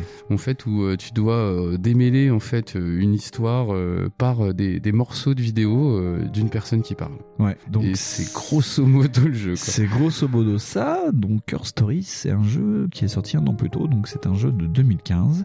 et qui a été créé par une seule personne qui s'appelle Sam Barlow. Et autre chose intéressante avec Her Story, c'est que c'est un jeu en FMV. Ouais, c'est. Bah, moi, j'ai trouvé. Je suis super curieux du résultat euh, depuis qu'il est sorti. Euh, J'attendais un petit moment pour essayer de le faire et tout. Et Ouais. euh, en plus, je l'ai fait sur tablette, ce qui est hyper impressionnant. Parce que Ouais. du coup, tu dis. Euh, ça donne un côté bizarre au jeu, tu vois. Mais euh, je trouve ça hyper original, quoi. Ouais. Et euh, ça prouve aussi que tu peux faire euh, quelque chose d'amusant et de narratif avec que dalle. Avec Enfin, juste une actrice. Parce que c'est ça. Bon, après l'actrice, euh, faut pas être difficile, les mecs. Hein. Viva Sefert, voilà. Bon, elle est actrice, elle est chanteuse, elle est, elle est beaucoup de choses. Donc, faut moi, va- je la connais pas. je Moi sais non pas. Moi, je l'ai prise pour une nana qui faisait beaucoup trop de sur. Enfin, voilà. Ouais. Qui c'était pas top. Non. Mais euh, après, ça passe, ça suffit, quoi. Alors, Fonds, le pitch de Her Story. Alors moi je me souviens pas du nom du monsieur, mais euh, donc en fait on est euh, donc on constate des vidéos de comment ça s'appelle, c'est pas des dépositions mais des témoignages Ouais. d'une personne qui parle en fait euh, bah, de son mari qui a disparu. Ouais, t'es sûr. hein. Et d'ailleurs, le, le jeu est bien foutu, c'est que cette fois-ci, tu n'es pas sur Orwell, mais tu es sur Windows 95, plus Oui, ou moins. oui, oui, parce que t'as une espèce d'implication euh, dans l'histoire en fait Ouais. qui te dit que bah voilà, tu vois, c'est il y a longtemps et toi tu reviens derrière pour regarder ce qui s'était passé et tu constates ces vidéos qui ont été enregistrées à l'époque. Sam Barlow, dans une interview, dit que en fait le jeu se passe dans les archives de la police, mais t'es euh, branché sur un PC, un vieux PC en vrac, dans un coin d'archives, et tu regardes des enregistrements du début des années 90 qui ont été numérisés en 99, c'est marqué dessus, et donc t'es Mm. sur un vieux PC tout moisi où t'as des bouts de vidéo de 5 à 10 secondes de toutes ces euh, ça, parce différentes que, oui, rencontres. le, parce que le truc particulier, oui, c'est pareil, c'est pas des, vous avez pas la vidéo complète, sinon ça s'appelle un film. Oui. Et euh, l'idée du truc qui est génial, c'est ça, c'est qu'en fait tout est pas rangé, Ouais. tout est, euh, est dans tous les sens. Il y a les dates sont pas forcément, euh, c'est pas linéaire. Et du coup, c'est à vous de, vous avez un, comment ça s'appelle? En fait, l'interface du coup, c'est plus du tout euh, un curseur. Là, par contre, vous tapez, vous avez un moteur Ouais. de recherche et vous devez taper des mots clés pour retrouver d'autres vidéos. Sur une sorte de, c'est entre l'aventure textuelle ou je sais pas comment. euh, Je sais pas, je sais pas. Ouais, parce que en fait, c'est le mécanisme marche pas mal comme Zork, enfin Ouais. ou- tous ces jeux-là. Ouais, voilà, en fait, ça. tu tapes un truc Ouais. et du coup, euh, là, c'est beaucoup plus simpliste parce que par exemple, tu peux taper une phrase comme tu peux taper un mot. Oui. Bah, en fait, ça va choper le mot qui va être pertinent. Ouais. Par exemple, si tu tapes, je sais pas moi, book ou tu tapes euh, un truc à la con, ça va te mettre quelque chose s'il y a quelque chose de pertinent S'il y a quelque chose en rapport avec ça. Voilà. Donc, c'est une histoire de mots-clés, c'est même pas une histoire de phrase. Ouais, ouais, ouais. Et ça vous donne des vidéos. Et en fait, les vidéos, elles, elles vont donner d'autres indices pour que vous tapiez d'autres mots. Alors Ouais. ouais, c'est très très simpliste. Par contre, encore une fois, on est face à un gameplay qui est hyper limité, Ouais. mais à une narration qui est hyper poussée. Et comment tu te perds là-dedans? Au bout d'un moment, moi j'avais sorti. Alors je l'ai fait sur une soirée, celui-ci. Je suis même allé plus loin dans les. Je l'ai fait vraiment en une soirée. Je suis sorti du boulot. Miss W et les enfants n'étaient pas là. Je suis rentré, je me suis pris une bière et j'ai coupé le jeu. Il était 1h du matin. Je suis même couché, j'avais fini. Voilà. Euh, Ah bah c'est parfait. Mais non, mais ouais, tu. Moi j'avais sorti un calepin au bout d'un moment parce que tu te perds. Tu- bah, j'ai, moi j'ai mon bloc-notes et j'ai Ouais. noté des trucs parce que justement en fait il y a des noms qui sortent et Ouais. tu ne sais pas si ça va pas être pertinent ou pas. Ouais. Que par exemple le fameux monsieur qui a disparu, à un moment donné, euh, elle donne beaucoup d'infos sur son travail. Et du coup euh, tu dis bah peut-être que c'est important, peut-être que ça que va tomber sur eux. Le, la première, dans tous les cas, la première vidéo, quand tu lances le logiciel sur le PC, t'as un petit mot, il y a quelqu'un qui te parle, qui dit qu'il a mis en place tout le logiciel pour que tu puisses t'en servir, et toi, tu sais pas pourquoi, mais t'es là pour regarder ces vidéos. Et donc la première vidéo, c'est le début du premier enregistrement, où la personne, euh, la femme se présente, elle te dit son nom, je suis genre Nina, je crois. Je sais plus. Oui mais Et elle fait, te dit qu'en fait son mari a disparu. Et donc ça part de là. Et au final, tu vas t'apercevoir que tu as sept enregistrements sur sept jours différents. Et mais t'auras toujours une femme devant toi. sur- Voilà, sur c'est le ça. truc. En fait, grosso modo, ouais, c'est ça. En fait, t'as toujours la même intervenante. Ouais, t'as toujours la même intervenante devant toi. Et même comme ça, il y a des moments où t'arrives à rusher en disant ah mon dieu, euh, tu penses tomber sur quelque chose, donc tu tapes les mots clés super vite, t'essayes de trouver, t'essayes de combiner tout dans un même sens, et t'as des éclairs de génie. Enfin, des, Moi, je sais pas, euh, je, me, sais que je me suis retapé plusieurs vidéos parce que, en fait, encore une fois, le jeu est en, en anglais ouais. complet. Heureusement, c'est sous-titré. C'est sous-titré en anglais. En anglais. Et euh, si vous le faites sur PC, il y a des patchs pour le mettre en français. Oui. Donc ça sera un peu plus facilement suivable. Moi, je me suis un peu pris la tête. J'ai voulu absolument le faire sur tablette parce qu'en fait, j'ai eu d'énormes problèmes pour le faire tourner. Ouais. Ça fait bugger mon PC, euh, Ouais. C'est-à-dire que euh, Story arrive à faire bugger mon PC, mais pas de 9 War, va comprendre. Et, euh, de- de- faut pas savoir. j'ai Enfin, pas compris, donc du coup j'ai pas voulu réinstaller le truc et donc du coup je l'ai installé sur tablette. Il y a pas de patch en, en VF, Ouais. j'en ai pas trouvé. Et du coup, euh, mais ça va. Enfin c'est pareil, ça va. Donc après, pour ceux qui veulent le faire sur PC, ce qui colle pas mal avec l'idée parce que vous êtes sur un terminal de PC et du coup c'est votre clavier qui tape. Donc Ouais. après par exemple euh, je peux pas dire moi si par exemple le clavier AZERTY ou QWERTY est pris en compte, je sais pas. Moi je sais que c'est mon clavier pas. virtuel. C'était mon clavier basique. Non, j'ai pas eu de soucis avec le QWERTY. Non, non. euh, Parce que là, du coup, euh, par rapport à, par exemple, à Rowell, oui, il y a encore une dimension un peu plus, euh, comment dire, immersive. Parce que du coup, c'est le clavier qui est l'objet, justement, de gameplay. C'est- le lui qui est l'interface. Et du coup, je trouve ça super génial. Alors, sur tablette, ça marche bien. C'est impeccable. Vous avez le clavier virtuel qui apparaît, il n'y a pas de souci, euh, les vidéos passent et tout. Je trouve ça hyper impressionnant, moi, mais bon, bref, c'est parce que ma tablette est une poubelle. Mais, C'est vrai, je- c'est vrai, vrai. Je pensais pas qu'elle marcherait là-dessus. et euh, c'est fluide, ça passe. Mais euh, oui, euh, je, je, pensais pas qu'on pouvait faire un jeu complet comme ça, avec une interactivité aussi limitée. Ah, L'interactivité, c'est zéro. Hein. C'est utiliser ton clavier et ta souris pour lancer les vidéos. C'est ça, et puis alors moi sur tablette c'est mon doigt quoi. C'est-à-dire qu'en Ouais. fait vraiment j'ai tapé des mots, euh, c'est hyper hyper simpliste et en fait malgré tout l'histoire est suffisamment accrochante pour que vous continuiez quoi. Ouais. Et c'est vraiment pas mal. Et le pire, c'est qu'au bout d'un moment, t'as même envie de parler aux vidéos parce que tu n'entendras vraiment que vivace et verte la personne qui a enregistré parce que tu n'as même pas le flic qui pose les questions. Non, tu n'as qu'elle, tu n'as qu'elle. Et c'est impressionnant. tu- C'est tout. Il y a juste sa voix qui est enregistrée et donc euh, des fois tu peux tomber au milieu d'une conversation parce que c'est vraiment euh, ils ont, ils cuté ont et- cuté, euh, des, des bouts de phrases. Donc tu vas avoir juste des fois des micro réactions ou même des fois il se passe rien il y a la personne qui pleure. Et, et donc tu as un outil dans le logiciel où tu peux insérer jusqu'à 10 sampleurs je crois et les lire d'affilée. Donc si tu arrives à parce que tu as les timecodes qui sont affichés en haut à droite Si de la t'arrives à les vidéo, retrouver, ouais, ouais. si tu les mets dans l'ordre, tu vas avoir une idée plus longue de ce qui s'est passé. Mais euh, de toute façon, moi je l'ai presque pas utilisé ce truc parce qu'au bout d'un moment, tu gardes en tête à ce que tu veux savoir. Et, Non, euh, c'est pareil, si tu travailles avec un bloc-notes, en fait, au bout d'un Ouais. moment, tu prends des infos et en fait, tu dis, ok, je vais repasser une deuxième fois au cas où, pour voir si j'ai pas oublié un truc. Et tac, et c'est vraiment un, t'as une espèce de travail d'enquêteur, en fait, parce que c'est ça qui est rigolo, c'est qu'en fait, du coup, comme l'interactivité est très limitée, en fait, bah, c'est ton cerveau qui ramène. Et c'est très sympa. Moi, je trouve ça super Et c'est sympa. mindfuckant parce qu'au final, t'es story d'arrivée mais par des mots-clés. C'est- Ouais, c'est ça. Et tu fais que ça. Et, euh, et c'est même dommage que ça s'arrête qu'à une petite histoire aussi banale au final qu'un Ouais. fait divers. Moi, j'ai trouvé ça dommage. Après, euh, non, c'est super bien ficelé. Pour les gens qui ont l'habitude des thrillers, vous allez deviner très vite ce que c'est. Mais par contre, euh, j'ai trouvé que la forme, la forme utilisée pour faire ce jeu est géniale. Et oui, effectivement, encore une fois, c'est un jeu très court.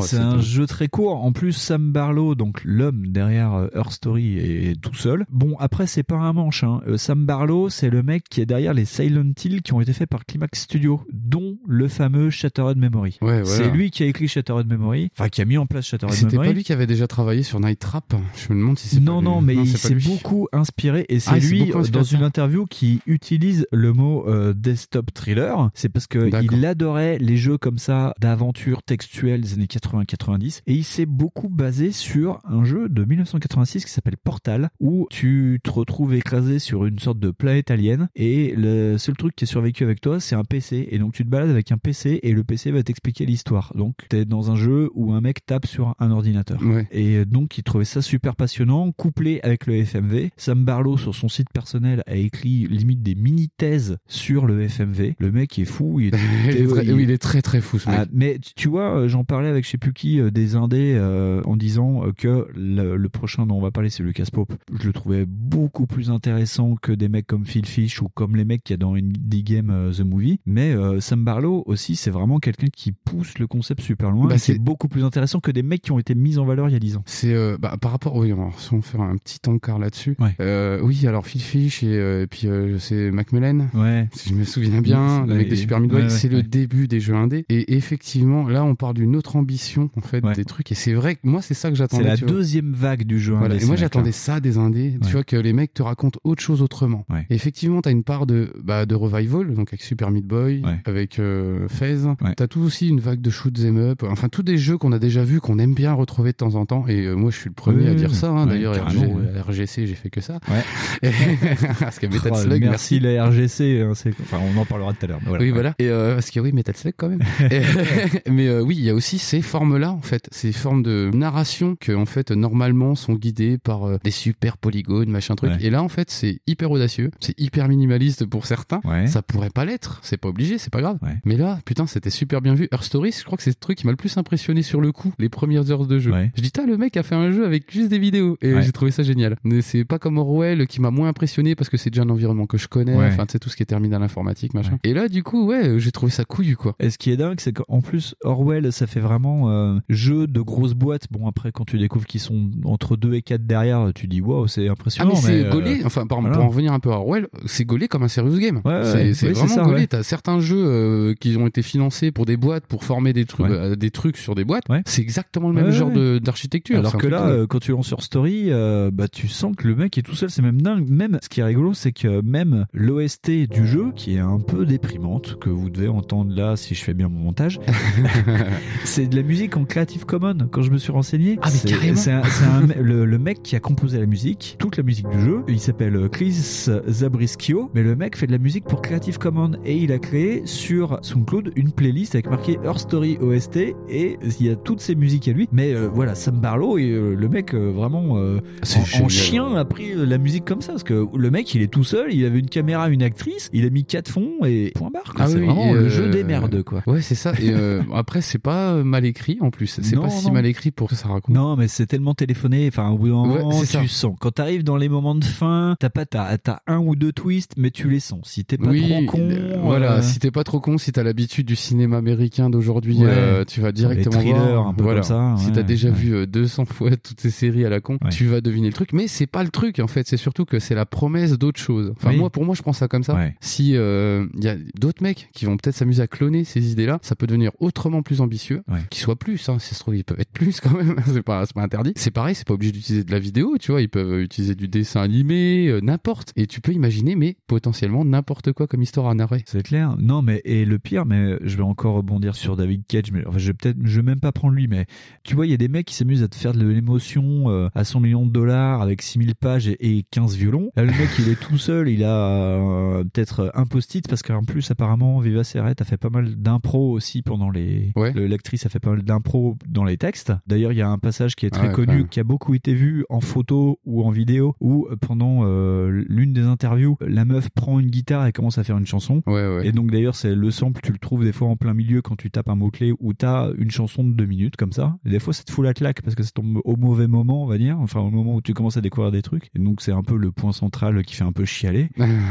Mais voilà, le mec, il est tout seul et il, il va pas euh, aller sur des plateaux télé en disant euh, il m'a fallu 3 ans, euh, 5 On script est- doctor pour faire chialer quoi. Là, moi, le jeu, je l'ai coupé. Je t'avouerai que euh, j'ai eu la fin qu'il me faut et euh, quand je l'ai rallumé pour préparer Backlog, j'étais pas super à l'aise et puis j'ai eu ma dose quoi, tu vois. je, je trouve que ouais non voilà c'est t'as une économie de moyens qui est dingue et par rapport au résultat qui est donné et c'est vrai que si tu compares après c'est pareil évidemment on n'est pas dans les mêmes échelles Non, non, pas quand dans on parle de David. Cage Ouais. évidemment mais euh, non parce que je suis en train de me souvenir de Become Humans où en fait finalement euh, la discussion sur le cyborg elle est très très très très très courte. Ouais. mais c'est pas grave. Ouais. mais par exemple on peut en fait euh, réfléchir sur ce genre de truc là avec ce genre de narration là Ouais. et en fait euh, c'est la preuve que surtout bah t'en as rien à foutre en fait que t'es euh, 8 milliards de polygones que t'es what mille façons de le faire. En fait des fois euh, par si l'objectif du jeu vidéo c'est de te raconter une histoire bah c'est pas obligé en fait de faire des trucs hyper compliqués. Si t'as envie de faire passer une idée c'est pas compliqué non plus de le faire. En fait faut juste avoir l'idée. Après bah ouais des fois faut sortir un peu les doigts. Mais euh, j'ai trouvé ça euh, t'es super audacieux quoi C'est clair. Bon, euh, on est dans des jeux courts, donc on peut pas trop s'étendre. non Et puis surtout en plus le problème avec Air Story c'est que si en fait on on, peut rien en dire. Voilà, on peut quasiment rien en dire, sinon on vous spoil le jeu parce que clairement c'est le jeu à une fois qu'on le fait. En gros c'est ça. Je- Le mec il le refait une fois par an, il est un petit peu fatigué quand même. Ouh. Il est un petit peu, il aime bien la dépressivité, Ouais, tu vois. mais euh, non, en plus pourquoi pas. Mais mais c'est pas un jeu qui va pousser le thème. Je crois Ouais. pas qu'il y ait plusieurs fins. Non, Pas Bon. sûr. Et d'ailleurs, il y a euh, une fin qui se met en marche quand tu tombes sur certaines vidéos où on te dit, euh, où où tu reçois un mail en te disant, euh, voilà, euh, je pense que tu sais tout, on peut arrêter là. Tu peux continuer à fouiller pour avoir plus d'informations et tout, mais voilà, le, le jeu s'arrête.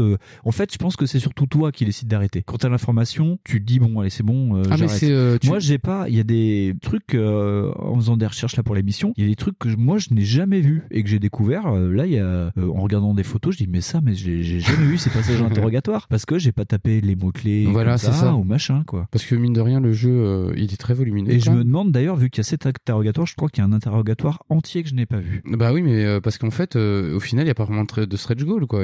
C'est plus euh, qu'est-ce que t'en as déduit? Ouais. Euh, c'est un peu, bah, c'est un peu le défaut du jeu, c'est-à-dire que si effectivement tu dis ah ouais d'accord, c'est bon. Si toi dans ta tête tu t'es dit j'ai déjà résolu l'affaire et, euh, et en soi bah je connais l'histoire, c'est bon. Il Ouais. y a moyen que tu lâches le, le jeu. Ouais, mais après, le jeu est très très court, donc franchement, euh, ce serait quand même dommage de pas le faire. faut- ne faut serait-ce aller que au bout, voilà voilà, ne serait-ce que pour le vraiment l'effet de style, le mec qui a voulu créer ça, quoi. Ouais. C'est génial. Je trouve que Ouais, c'est ouais. vraiment un, un exercice de style. Oui, il faut aller au bout du truc, quoi. Faut accepter. euh, C'est- pas très long. euh, c'est ça, c'est le truc de style qui euh, vraiment euh, te dit voilà ce que vous pouvez faire à la limite comme jeu vidéo, qui sera quand même un jeu vidéo et qui sera cool. Et, bah, tu, tu sens déjà quoi C'est un mec qui sort d'une grosse boîte, qui a une carrière avant et tout. il tente un truc. bon, et ce que j'essayais de te dire juste avant, moi j'attends. Alors, je sais pas si le jeu est sorti, j'ai pas réussi à savoir. J'attends le prochain jeu que va faire Sam Barlow, euh, qui ont aussi en FMV, c'est euh, Wargames, qui est une relecture plus ou moins euh, Du actuelle du film Wargames, qui est Ah un bah, de mes films cultes personnellement. ah, Même si ça a très très mal vieilli, parce que je l'ai revu il y a Super. longtemps, il y a pas très longtemps. ça a là. super mal vieilli.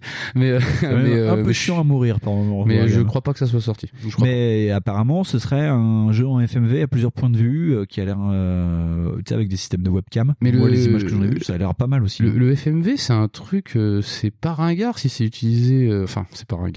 Ça va être daté du coup Oui, oui. hein, si vous l'utilisez. Enfin, si c'est utilisé Mais maintenant, c'est plus, uti- 90. c'est plus utilisé comme euh, le Laserdix où euh, c'est une nouvelle technologie qui va tout remplacer. C'est pas la VR. euh, Non, non, euh, aujourd'hui, ce qui est pas mal, c'est qu'en fait, aujourd'hui, toute la pluralité de techniques peuvent être utilisées pour faire un truc. Ouais, ouais. Et euh, le- jeu vidéo te permet aujourd'hui de dire, bah tiens, si t'as envie que ça, euh, tu peux goûter, bah, bah, tu peux faire que des shoots et up de toute ta vie, hein, ça t'amuse. Ouais. Et ça peut être que ça. Et aujourd'hui, en fait, le FMV, c'est devenu un genre à part presque. Ouais. Parce que je crois qu'il y a d'autres genres FMV aussi. Moi, j'ai pas regardé, j'ai pas taquiné, mais euh, parce que j'ai peur quand même de retomber sur, parce que euh, il y a quand même Night Trap. ça a été. euh, Puis d'ailleurs, d'ailleurs, nous avons redécouvert des jeux qui ont tourné sur Sega CD. Et Ouais. euh, c'est quoi Tom Catalet ou je sais pas quoi? Ouais. Ouais, ouais, ouais, bah voilà, t'as les limites du FMV où bah du coup en fait c'est que en fait on remplace la vidéo par, enfin ton champ de vision c'est Ouais. de la vidéo et en fait t'es interactivement, enfin t'es dessus quoi. Tu tires avec ton curseur, c'est stupide, tu vois. Bon, voilà, ils sont allés très très loin dans ce genre de conneries, et c'est dommage. Clair. Après là, c'est bien utilisé, c'est, je trouve ça audacieux et c'est pas mal. Ouais, à faire, euh, à faire. Ça, vous... Si vous êtes curieux, c'est à faire. ouais, ouais. ouais, ouais. Oui, il faut avoir un peu de temps. Bon, allez, dites-vous, ouais, sur deux jours. Allez, bon, allez, sur deux jours. Ouais, mais même sur tablette. euh, Ouais, c'est pareil. Puis sur tablette, coup, euh, il est à 5,49€, je crois. Ouais. Euh, ça va, franchement, ça va. euh, c'est pas très très raide. En plus, il est souvent en promo, je crois. C'est pareil, je crois que je l'ai vu à 1€ et quelques. Oh, ça sont les promos sur Good Love Game ou des trucs comme ça. Voilà, sur, ouais. voilà, ce Oui. genre de truc arrive souvent. Prenez le son DRM, faites tourner aux copains. Ça fait comme ça, ils seront contents. non, non, mais oui, ça a été. c'était le jeu de l'été 2015. Moi, je me souviens que sur Gameblog, c'était Jelly Molinaro, Plume, qui avait dit que du bien du jeu. Et Mhm. effectivement, euh, pour l'avoir fait quelques années plus tard, ouais, euh, bah, c'est vraiment. Ça tabasse pas mal. Voilà. Et en parlant de tabasser pas mal, on va passer au niveau au-dessus du tabassage de pas mal. Voilà. On va parler de Paper Please.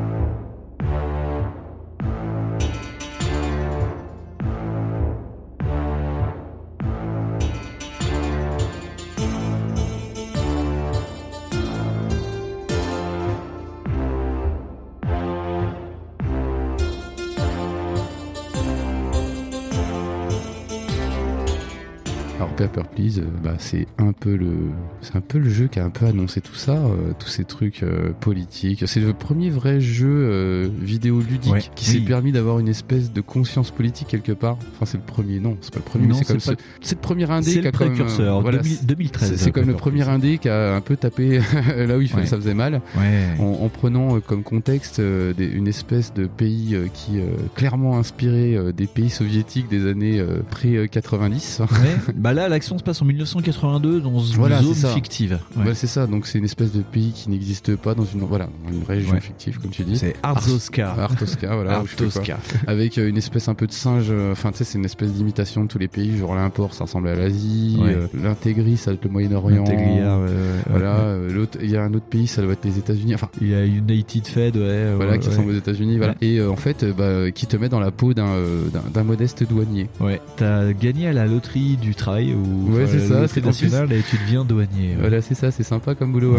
hein. Ouais, ça. Et tu te dois de surveiller bah, les entrants euh, dans ton fier et grand beau pays. euh.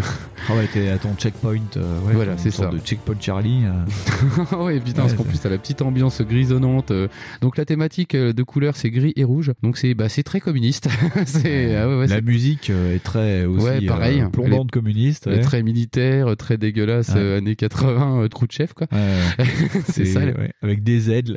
Ouais, c'est ça. gris. tout en plus, t'as toute la comment dire l'imagerie qui apparaît euh, quand tu gagnes, quand tu quand le jeu démarre. Euh, même euh, la tu sais la logographie, Ouais. elle est très typée. Donc oui, donc tu es un modeste petit douanier et tu dois faire face à des mecs qui essayent de rentrer chez toi. Je sais pas pourquoi, parce que ça a l'air raide chez toi quand même. Mais euh, Ouais, c'est ça. tu dis ils essayent quoi. Et euh, donc ça se, c'est grosso modo, ça se matérialise par un jeu des 7 erreurs. C'est ça. Mais euh, Lucas Pope, donc le créateur qui est tout seul derrière, c'est un mec dans ses premiers prototypes où il avait déjà travaillé sur les jeux les plus simples au monde. Euh, genre, il y a euh, un de ces jeux que moi j'avais fait, c'est un jeu de Ludum Dare, c'était 7 degrés de sabotage ou quelque chose comme ça. En gros, c'est pendant une soirée, il y a quelqu'un qui pose une bombe. Tu sais qui a apporté la bombe et qui pose la bombe et tu vas trouver tous les gens qui ont trimballé la bombe euh, du, du point A au point B. C'est une, sorte de jeu des 7 familles couplé avec un jeu des 7 erreurs aussi. Oui, oui, Et il y a non, pas mal de trucs comme ça où il, oui, c'est vraiment, ouais, il Bah, sur, des, sur des mécaniques basiques, quoi. Ouais, là pour le coup les mécaniques sont très basiques, le gameplay est un peu moins simple parce que quand même ça joue sur parce que t'as quand même un timing, Ouais. donc tu dois quand même manipuler très vite des trucs. Ah oui, oui, oui. Qu'est-ce que je suis nul. Ah, euh, faut, faut pas avoir de temps. mais ça. grosso modo, ouais, c'est un jeu des Ouais. 7 erreurs. Tu dois, euh, par exemple, comparer une date euh, avec une date de validité. Ouais. Donc la date d'aujourd'hui avec la date de validité. Mettons, par exemple, la présence ou non de certains éléments. Parce Ouais. qu'en fait, au départ, tu as que très très peu de papier. Au bout d'un moment, ça devient le bordel. Parce qu'il te faut un permis de travail, un permis d'entrée. Et c'est là, ouais, que t'as vraiment l'impression d'être dans les pays de l'Est.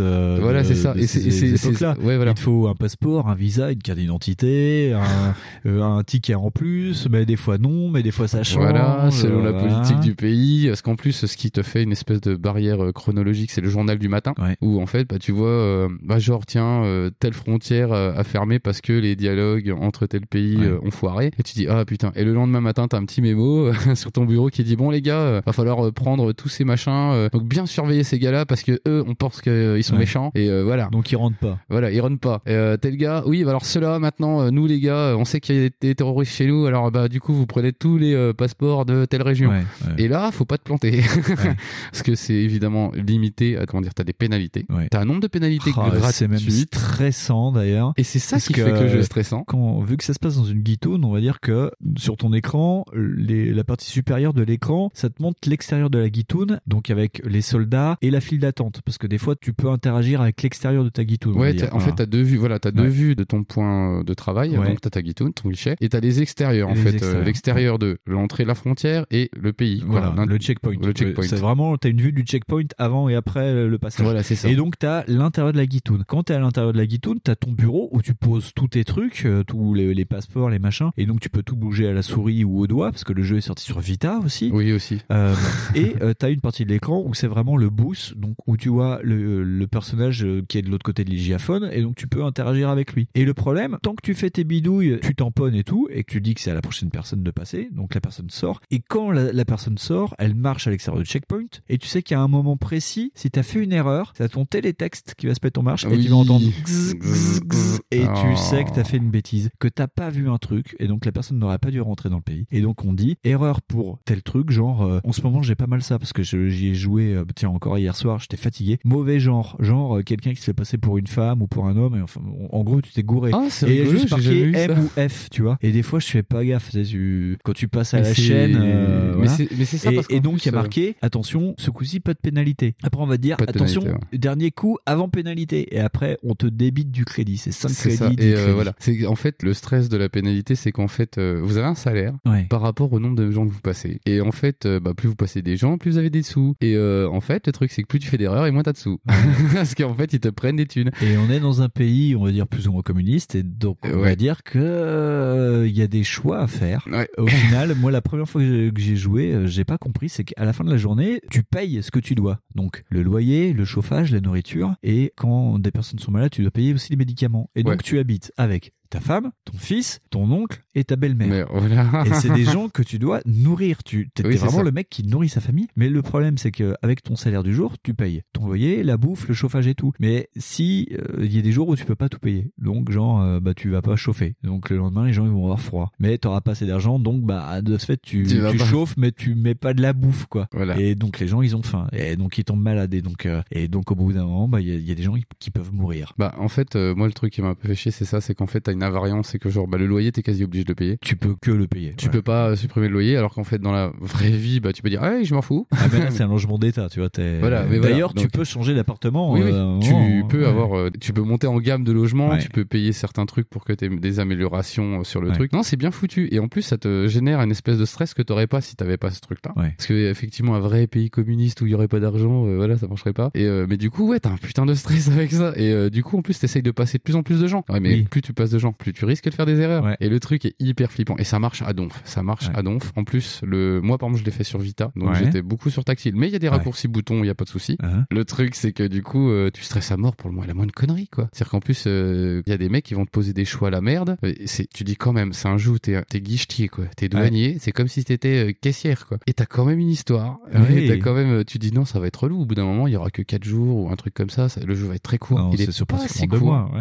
Il est pas si court, mine de rien, c'est pareil. C'est encore un jeu qui rentre dans notre cadre avec une narration euh, indirecte, mais qui est super Euh, bien parce foutue. que tu fais très très peu de choix, mais il y a des gens quoi qui t'utilisent comme un outil, quoi. Ouais, c'est ça, parce qu'au final, c'est pareil, c'est toujours la thématique Ouais. euh, du truc. T'es un outil. T'as un relais. Voilà, là t'as un peu plus, je trouve que t'as un peu plus le choix parce que tu peux dire oui ou non. Oui, parce que c'est toi qui décides. D'ailleurs, il y a un moment, moi, ça m'a fait très marrer. euh, Il y a un mec qui rentre dans le dans ta guitoune, il te pose le passeport et tu sais que vu que c'est un étranger, il lui faut aussi une attestation pour rentrer sur le pays. Parce que plus les jours passent, plus t'as des attestations à avoir, donc toi tu les connais Ouais. par cœur. Et le, le mec qui rentre, euh, il pose le passeport, donc euh, t'as le truc, et il commence à discuter parce que les personnages parlent beaucoup. Et il dit euh, ouais, euh, voilà, moi je viens de tel pays et c'était mon boulot avant, mais maintenant c'est des PC qui le font parce que comme ça, bah les gens on les refuse le plus vite possible. Et donc tu sais qu'il y a que son passeport et donc tu appuies sur un bouton pour lui dire j'ai pas l'attestation pour rentrer et le mec il dit non mais je m'en fous, je veux juste que tu me mettes un tampon rouge. Donc le tampon pour Ouais. annuler le truc. Ouais. Donc tu lui mets un tampon rouge, Ah, tu lui rends le- son passeport et le mec il dit ah donc ça fait ça de se faire refuser et il se barre. Et Et tu fais, ok. ok, Et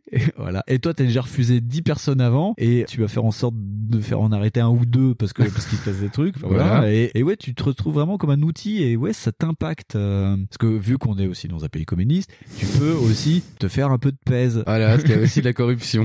pas mal de corruption. et ouais, c'est vrai parce que t'es très pauvre en vrai. Donc Ouais. euh, voilà. Et t'es obligé de le faire. Ouais, quelque... ouais, franchement, t'as pas le choix. Ouais. C'est euh, après oui, ça fait des choix moraux aussi. T'es pas obligé, t'es pas obligé, Ouais. mais quelque part le jeu te, enfin si tu fais ces actions, euh, Ouais. de toute façon tu les feras dans le jeu Ouais. à un moment donné parce que Je, jeu- je suis même pas sûr que tu puisses arriver à faire le jeu sans.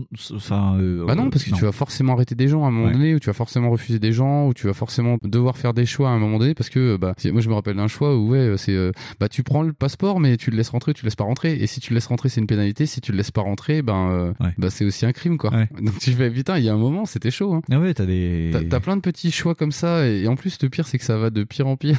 Donc du coup tu dis par exemple le mec qui vient te dire oui euh, bon moi, moi j'ai papier en règle, mais ma femme non, vous pouvez la laisser rentrer s'il vous plaît? Et toi tu, tu sais que le mec vient d'un pays qui pue du cul, et tu dis merde, Ouais. chiotte, euh, ouais bah tant pis écoute, moi sinon là en fait si tu veux, j'ai déjà fait mes deux pénalités de conneries, donc Voilà, euh, bah, du coup là tu retournes chez toi. Quoi. Tu retournes chez toi. Et tu sais que tu l'as tué quoi. Et tu fais waouh. Et c'est j'ai trouvé que Pepper Please là-dessus c'était assez impactant. Toi aussi t'es impacté parce qu'en fait du coup ta famille tu la gères et elle peut mourir. C'est ça, ouais. Si tu gères mal ton fric, euh, ouais, t'as quelqu'un qui peut mourir, puis ça meurt lentement. Mais au bout d'un moment, on te dit, si demain la personne elle est pas soignée, elle va mourir. Tu vois, par oui, c'est ça, voilà. Tu dis, putain, c'est dingue. Parce qu'en fait, euh, ça, tu dis, bah, c'est pas grave si je fais des pénalités, machin. Alors, déjà, toi, t'es puni. Ouais. Tu vas en prison. Ouais, ouais, au bout d'un moment, si tu fais trop le con, Si tu ouais, fais ouais. trop le connard On et que tu perds trop de fric, Et voilà. c'est le game over. Parce Voilà. que t'as des multiples game over dans le jeu, ouais. ouais. Et sinon, euh, bah, c'est ta famille qui est sanctionnée si tu gagnes pas assez d'argent. Ouais. Et c'était vraiment entre le marteau et l'enclume, quoi. C'est le cas de le dire. Et en plus, double marteau, double enclume, c'est qu'au bout d'un moment, t'as euh, déjà tes supérieurs qui vont te mettre des coups de presse non-stop tous les jours en disant maintenant les prérogatives changent, faut faire ça et tout. Voilà, c'est ça. En plus, on te demande de faire du contre-espionnage euh, parce que des fois, il y a ton supérieur hiérarchique qui va te dire il y a une taupe qui essaye de passer, euh, je vous donne deux enveloppes, euh, ça c'est la vraie, ça c'est la fausse. Le mec qui passe, vous lui donnez la fausse, puis on en reparle après. Donc si tu le gourres, déjà tu vas dans le cul.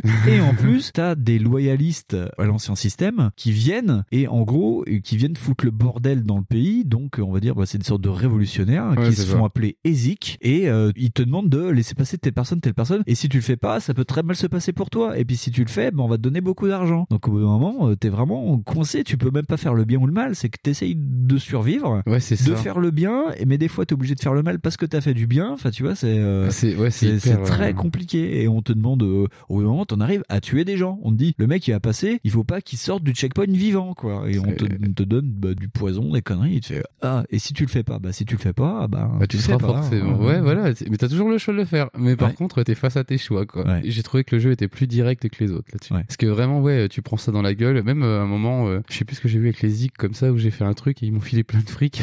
Ouais. Et du coup, en fait, euh, l'État, il surveille tes comptes aussi. Oui. Et les mecs font, eh dis donc, c'est quoi ce pognon? Oh zut. et hop là, tu dis, bah c'est bon, là, 2000 balles, maintenant, Ouais. euh, je suis nickel, quoi. Ouais. Eh ben non, ils viennent te prendre parce que t'as trop de fric. hein. Ouais. Tu fais sérieux. Et, et au euh, bout d'un moment, ils te disent que tu peux pas avoir de l'argent de côté. Non. Donc euh, l'argent du jour, si t'en as trop, bah tant pis. Tu fais sérieux, quoi, les gars Ouais, non, ce jeu, vraiment, c'est ça, c'est soviétique pays euh, simulator. Quoi. C'est- Ah, moi, j'ai trouvé ça génial. Ah mais puis en plus ce qui est rigolo c'est que moi ça m'a rappelé quand j'allais en Roumanie c'est que ouais t'as des frontières ah, bah tu mets un petit billet dans le passeport quoi sinon le mec il t'ouvre la bagnole Voilà. parce que le mec il a des obligations Ah. il faut voilà Tu vois, lui aussi, il a une famille. Voilà, une famille, tu comprends. Donc, si tu mets 50 euros euh, dans un pays qui commence par H et qui finit par RI, euh, ça passe mieux. oh putain, ça n'a pas changé. Non, ça, ça a pas changé. cool. Et les mecs, ils ont des Kalachnikov. Donc, des fois, vaut mieux mettre les 50 euros. Tu mets les 50 balles, voilà. Voilà. Puis ils sont plus sympas. Dans donc, les euh, petits souvenirs. Non, mais d'ailleurs, ça m'a pas mal rappelé, ouais, ces pays-là. Mais même au niveau de la carte qui est représentée, j'ai l'impression de vraiment de voir, euh, ouais, la, la- la zone de la Roumanie avec la Moldavie, la Hongrie, euh, c'est vraiment, ouais, c'est une sorte de ce coin balkanisé de l'Europe centrale, quoi. C'est, euh, Bah, je c'est pense que c'est ça qu'ils ont essayé de simuler. Après, ils ont essayé aussi de mettre des pays un peu plus généraux parce que vraiment, il y a des pays, c'est ça, ça ressemble à l'Algérie, euh, genre Ouais. C'est Ouais, les couleurs, c'est un peu ça. Oui, puis import. euh, Import, voilà. Enfin, pas mal doués. Tu vois, voilà, il y, a- il y a plein de petits rappels comme ça. C'est vraiment pour te dire, non, non, on accuse personne, mais bon, Ouais. euh, quand même, euh, méfiez-vous. Non, euh, et en plus, le mec l'a fait tout seul, ce jeu, quoi. Le mec l'a fait tout seul et euh, je suis tombé sur un de ses post-mortem. Je me suis dit c'est bon, ça va être intéressant, il va parler du jeu. Oui, il parle du jeu, mais de lui comment il l'a fait. Genre, t'as euh, six pages sur comment travailler la localisation du jeu à partir du pixel art. Tu fais wow. En gros, il t'explique que oui, lui, il a fait des chartes graphiques pour tous ces petits, vu que c'est que Ouais. des passeports et des billets. Lui, il a récupéré sur Dafonte des polices d'écriture un peu en pixel art. Ouais. Ouais. Et donc, il a mis au point un système en XML que quand tu tapes dans une langue, et ben, ça te fait la pagination comme ça et que ça te prend la telle police d'écriture. Tu fais, Ah oui, c'est putain. emmerdé, le mec. Le mec, c'est un fou du cul quand même. Hein. Faut comprendre que Obradine, quand il a le, son nouveau jeu qui vient de sortir, le mec avait jamais touché à la 3D. Moi, je regardais ses devblogs à l'époque où le mec, pendant euh, 3 heures, regarde des tutos sur internet de Maya, il essaye de faire des visages. Le mec est fou, quoi. Euh, Moi, je dirais que le mec est méticuleux, non, mais oui, le il est mec, fou. le mec est génial. En plus, il a bossé pour des grosses boîtes. Je crois qu'il a bossé pour Ruby avant de se mettre à son compte. Ah, il en avait marre de faire des tonneaux Ouais. non, non, mais le pire, c'est que c'est un mec qui était plus euh, game designer, tu vois, il, il écrivait des textes, mais il avait pas mis les mains dans le cambouis et il s'est devenu un vrai gros techos, quoi, le mec. Ah putain, c'est génial. ouais. Parce qu'en plus, je crois que le truc est fait sur Game Maker. t'imagines? Et pareil, encore une fois, euh, dans euh, bah, moyens limités, ressources limitées et euh, utilisation au max de tes capacités. Ouais. Tu dis, putain, euh, utiliser Game Maker pour faire ça. Il y en a d'autres, ils auraient fait un vieux Mario-like avec. et, et c'est- je trouve ça génial, quoi. Le postulat de départ, c'est que Lucas Pope habite au Japon et il a beaucoup voyagé avec sa femme pendant l'époque euh, où il développait Paper Please. Et en fait, l'idée vient du fait qu'il a pris beaucoup des avions, il a passé beaucoup à l'aéroport et il adore les tampons sur les passeports. Et il a dit, ça fera un super jeu. et je pense qu'il a dû faire l'un des les jeux les plus impactants au niveau de, Ouais. de- des systèmes totalitaires, de ce que tu peux faire avec euh, quatre tampons euh, et une guitoune de. Enfin, Ouais, c'est- assez fou. est- ouais, c'est Ouais. assez fou, quoi. Et Moi, ça rappelle plein de trucs. Ça peut être autant, ouais, les années 80, les pays totalitaires. C'est ça, hein, vous les vieux, ça va vous rappeler des souvenirs. Vous les jeunes, ça va vous montrer comment ça va devenir en France en 2025. Ouais, c'est un peu ça. ça va être super Et sympa. surtout, ça, ça fait l'inverse de Walking Dead où tu choisis entre ah je fais le bien ou ah je fais un peu le bien. Là, c'est euh, non, t'essayes d'être vivant et tu feras jamais le bien. non, c'est un se jeu. passe. Voilà, Ouais. c'est ça, c'est le jeu hyper. euh, c'est pas du tout, ouais, euh, c'est pas une vision américaine du truc genre où ça va bien se passer. Non. Tu vois. Et puis euh, on te ment pas sur les choix. On te ment pas sur les choix. On va pas dire attention, tu as une réelle implication dans le jeu et tout. Et tous ces, d'ailleurs, tous ces trois jeux-là ont ça. Ils te promettent pas une espèce de incroyable. Tu vas voir, euh, toi aussi, tu es le héros du truc. Non, Ouais. ça te promet que dalle. Ça te promet juste, bah, tu vas être l'acteur du truc. Ouais. Mais dans acteur, il y a ce que ça veut dire. C'est-à-dire qu'en fait, tu gères pas le reste. Ouais. Donc tu vas faire ton rôle et c'est tout. Et euh, Paper Please, je crois que c'est ça qui cristallise le mieux. Et je pense que c'est pour ça qu'il a marché à tombe aussi parce que putain, le truc est juste hyper dingue là-dessus. Et donc je conseille à tout le monde d'y jouer. Ah, puis c'est un putain de jeu de rapidité. Hein. Mais en vrai, euh, en plus, c'est en ça. fait, il faut du skill hein, pour ce jeu. C'est En vrai, impressionnant. ouais, ouais, ouais. Moi, sur Vita, euh, je le faisais beaucoup au tactile et c'est une erreur. Mais c'est, euh, ouais, non, à un moment donné, ça demande quand même un certain skill, un certain réflexe. C'est Ouais. pas comme Orwell où tu peux le jouer à moitié en train de manger des cacahuètes. ouais, ouais, ouais. Euh, à un moment donné, ça devient très très complexe. À un moment donné, il faut vraiment aller vite. Si tu veux gagner assez d'argent pour faire survivre ta famille, t'as plusieurs fins. Donc, si tu veux avoir la fin avec toute ta famille, La true ending, comme euh, Voilà. dit, et euh, en, plus, en plus, c'est ça, tu vois, le mec s'est cassé le cul à faire une narration sur un jeu qui est hyper administratif. c'est très arcade hein, parce que t'as la very bad, la very good Voilà, euh, c'est de ça. la ending et puis t'as plein d'endings quand tu finis le jeu t'as des arborescences de partout en disant tel jour vous avez fait ça alors ça fait ci, ça fait ça. Oui, c'est ça. D'ailleurs, endroit. euh, c'est un des points où l'ergonomie est géniale. C'est-à-dire qu'en fait, si tu n'es pas satisfait d'une partie, d'un moment que tu as joué, tu peux y revenir. Ouais. C'est-à-dire, euh, moi, mettons, une- j'étais une grosse buse au début parce que je comprenais pas bien le concept en fait de comment dire à quelqu'un qui manquait un truc. Ouais. Tout est écrit dans le bouquin. Tu as un bouton qui te fait euh, mettre en surbrillance de trucs et bim. Et moi, j'ai pas pigé ça. Donc du coup, j'ai passé plein de mecs à l'arrache comme un con. Parce que je dis, bah, comment que je fais pour leur dire, bon, on s'en fout. Et voilà, je suis beaucoup, on s'en fout comme mec. Alors que là, dans Artsoska, on ne s'en fout pas. On ne s'en fout pas. Ou en tout cas, ton supérieur hiérarchique ne s'en foutra Lui, pas. Voilà, il ne s'en fout pas, tu vas prison. Et du coup, ouais, au début, moi j'ai un peu foiré. Du coup, j'ai pu reprendre des parties où j'ai un peu moins fait de merde. Et euh, mais à tous les moments, si par exemple genre tu dis bah tiens là en fait je peux faire cette fin là avec toute ma famille de morte, mais j'ai pas envie. Tu reprends au moment où tout le monde est malade, tu peux essayer de rectifier le tir et machin. Et donc du coup, ouais, t'as une arborescence qui se fait de sauvegarde qui est assez géniale et tu peux reprendre où tu veux. Et, tu ça, peux faire le gros bâtard hein, et aussi et de, ah oui. de rester dans les clous total de la dictature et de devenir hein, le gros connard qui habite euh, dans les étages super IP. Tu peux même faire crever ta famille et puis aller vraiment dans le, dans le très très mauvais. Hein, euh, Oui, voilà, ouais. tu peux. En fait, t'as quand même voilà un petit choix rigolo, mais euh, c'est pas. Mais c'est léger, mais ouais. Mais oui, mais de ce fait, toi, tu peux reloader tes Oui, tu peux reloader, partout, tu peux rejouer vraiment comme tu veux, Ouais. comme un enfoiré Ouais, ouais. ou pas, Ou ou, pas. vraiment tiens t'impliquer avec les zik vraiment à mort ou quoi. Ouais. Et c'est vraiment pas mal. Moi, Ou faire l'entre-deux, tu t'impliques un peu, mais pas trop. euh, Bah, souvent, en fait, souvent le jeu te montre que finalement, souvent t'as pas trop le choix. Et c'est ça qui est aussi un peu flippant là-dessus, c'est tu dis ouais, mais regarde, euh, toi t'es le douanier seulement. Donc euh, si les mecs te disent de le faire et ils te promettent pas de casser tes jambes, bah Ouais, du coup tu le fais. c'est ça qui est hyper Il y a flippant. un moment où euh, la résistance dans Kezik te met un coup de presse en disant euh, il faut tuer cette personne. Si vous la tuez pas, c'est pas compliqué, ils vont tuer ta famille. Et là, tu fais ok. D'accord, merci. Bonne journée à vous.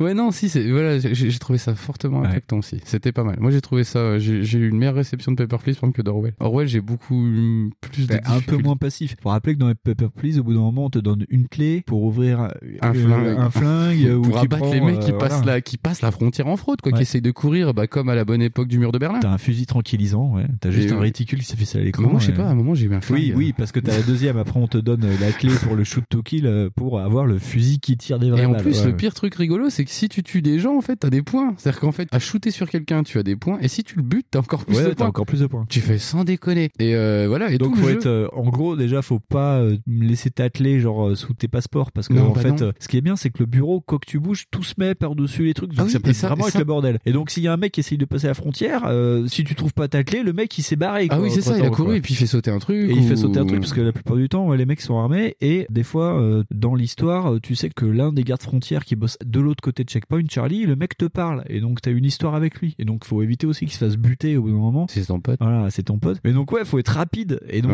Ouais, euh, t'as un bonus c'est quoi c'est 10 crédits si t'arrives à ouvrir le truc qui est tiré une fois Ouais, même sans voilà, le c'est toucher et 20 crédits si tu tues le mec Voilà, c'est ça, donc faut être rapide donc faut vraiment tout bien poser c'est t'as l'alarme elle sonne tu restes calme tu prends ta clé tu ouvres le machin et là où tu tires Voilà, ça c'est fait. Ouais. Mais ouais, ça on peut faire un petit mot d'ailleurs sur l'ergonomie en fait qui est hyper bien vue. Au départ, c'est hyper galère parce qu'on a vraiment eu l'habitude d'un truc un peu euh, comment ça s'appelle, c'est pas très mobile, Ouais. euh, qui va être bah genre machin c'est un bouton, truc c'est un bouton. Et là non. Enfin moi pour le coup, j'ai joué en tactile, donc c'est pas vraiment pareil, mais je, je pouvais déplacer où je voulais le truc. Ah Effectivement, je, mon bureau c'était mon bordel Ouais. et euh, par exemple tu reçois tes trucs de pénalité, tu peux les poser devant toi ou tu Ouais. peux les ranger à côté. Ouais, Euh. T'as ton petit guide euh, par exemple qui te donne toutes les instructions sur qu'est-ce que doivent avoir les gens pour entrer. Tu peux le poser à côté et le laisser là comme ça ouvert comme ça, poum, tu gagnes du temps. Ah. Tu peux poser euh, les trucs comme tu veux euh, et c'est vraiment euh, putain, moi je trouve ça hyper recherché. Il n'y a pas de truc à monter, c'est vraiment euh, Ouais, tout se ça. pose. euh, alors après, bon, je suis pas techos, mais je sais pas comment il a fait, mais c'est impressionnant. Ouais, tu peux poser des trucs par dessus des trucs par dessus des trucs, quoi. C'est euh, Ouais, c'est ça. en fait, euh, ouais, d'ailleurs, euh, si tu cliques, si tu te démerdes mal, des fois tout est en bordel. Ouais. Donc c'est-à-dire que tu ne retrouves et tu pas cherches le papier, tu fais ah putain, où est-ce que je l'ai mis Oh, ça c'est quel est le permis d'entrée du mec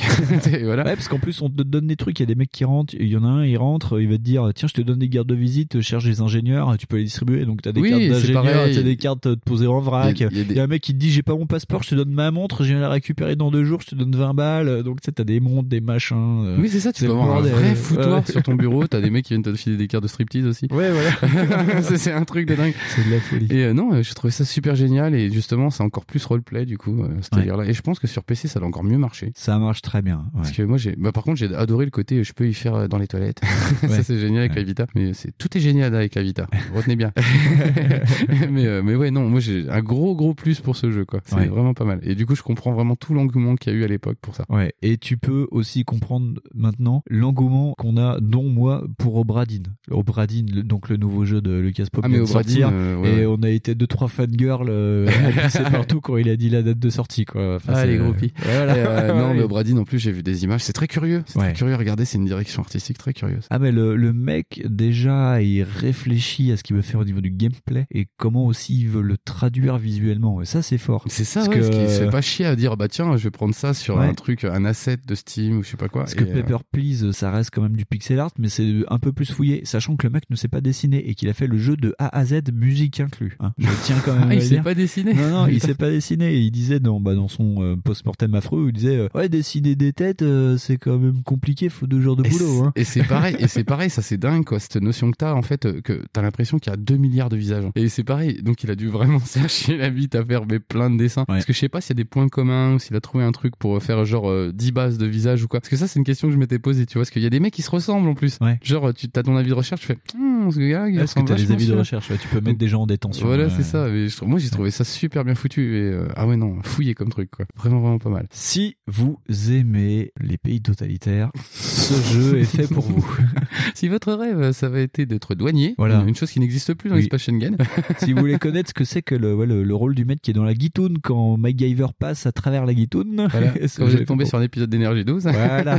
Euh, franchement, parmi les trois, c'est peut-être le plus touffu du lot, le plus connu aussi. Le plus connu, le plus ambitieux, et c'est pas volé comme réputation. Parce que du coup, euh, s'il y en a un des trois qui serait vraiment indispensable, c'est celui-là. Genre, Ouais. allez, hop, euh, vous pouvez pas acheter les trois, euh, bah, prenez Paper Please. Ce sera en plus le jeu qui restera en jalon, je pense. Je pense aussi, ouais. Orwell, euh, c'est vraiment le digne descendant de ça. Ouais, c'est un des gamins de ce truc-là. Ouais. C'est un rejeton de ça. C'est pas aussi bien foutu, c'est pas aussi original, c'est pas aussi. Tu vois, il manque ce petit truc en fait que a justement Paper Please, ce Ouais. petit côté euh, original, grain folie, parce que justement avec le titre, tu vois, Ouais. Paper Please, quoi. Tu te dis mais qu'est-ce que c'est que cette merde? Le coup de la direction euh, artistique, des menus, euh, tout ce travail-là. Alors que Orwell, c'est vrai que tu vois que les mecs se sont contentés de répondre à une idée et ils ont pas mis de grain de folie dedans. Il y a pas de petits machins euh, cachés. euh, c'est tout est bien rangé, tout est propre, tout est lisse. Alors que Paper Please, tu sens le truc un peu roots, un peu dégueu et c'est sympa. C'est clair. Non, mais ouais, Paper Please et puis Her Story pour ce sorte de revival du FMV. Oui, utilisation du FMV super pertinente. Non, c'est deux mecs qui en ont plein le crâne, hein, quand même, faut le dire. Quoi. Ouais, ça va, ouais. Leur réputation n'est pas galvaudée. Non, pour le coup, là, non. Ouais, ouais. Je pense qu'on a fait plus ou moins le tour. Euh, Il Ouais. y avait d'autres jeux qu'on aurait pu faire ou qu'on a cité entre nous. Il y avait Agnet aussi qui est Ouais, sur ce même Even- système. Event Zero. Il y a Event Zero qu'on n'a pas pu faire parce que le jeu est trop gourmand, les mecs. euh, et ça, c'était un truc euh, dont JV Le Mag avait parlé. Le jeu est super optimisé. Alors effectivement, ça tourne pas sur des petites configs. Ça va planter d'entrée de jeu. Je vous cache pas, j'ai juste pas eu le temps. voilà. Donc on ne fera pas Event Zero. Hacknet aussi. On, le postulat de départ elle est rigolo aussi. Enfin, il y a beaucoup beaucoup de jeux dans ce style. Donc les desktop thrillers, on va appeler ça comme ça. Et euh, on ne peut que vous conseiller. Ça change, ça change. Ça fait du bien aussi d'être passif de temps en temps, comme ça, je trouve. Et puis d'essayer d'autres formes de jeux, en fait. Ouais, d'autres sortes de euh, narration. Voilà, des genres qui arrivent finalement maintenant. Ouais. C'est les genres de nouvelle génération. Et c'est, des fois, c'est intéressant. Voilà. Et c'est moins mis en valeur que les Walking Simulator. Oui, bizarrement. Ouais, parce Hein que c'est moins Ouais. joli, quoi. si on peut Oui, dire que c'est moins joli. Puis en plus, dans un Walking, qu'on en dise, t'es un peu actif, alors que là, t'es vraiment passif. Là, Ah non, Dans- non, c'est des, vraiment, c'est ça, c'est l'espèce de jeu qui pourrait remplacer des free sales. Ouais, c'est, ça, c'est ouais, ça, c'est ouais. un truc de dingue. D'ailleurs, moi, c'est des jeux que j'ai fait en fenêtré sur mon PC pour, euh, pour garder l'ambiance euh, PC. L'ambiance 91. c'est sympa. Ah là là. Très bien, eh bien, on va faire une euh, courte pause et puis on va se retrouver avec la petite cartouche. La force est dans ta poche Fonds, Oui. petite cartouche. Ah, et pour une fois, c'est pas moi qui ai impulsé euh, l'idée d'en parler. Eh ben non, c'est moi. Euh, Voilà, Pour parce que tu t'es dit, hey, attends, regarde, les Dragon's Road, ça a l'air vachement cool.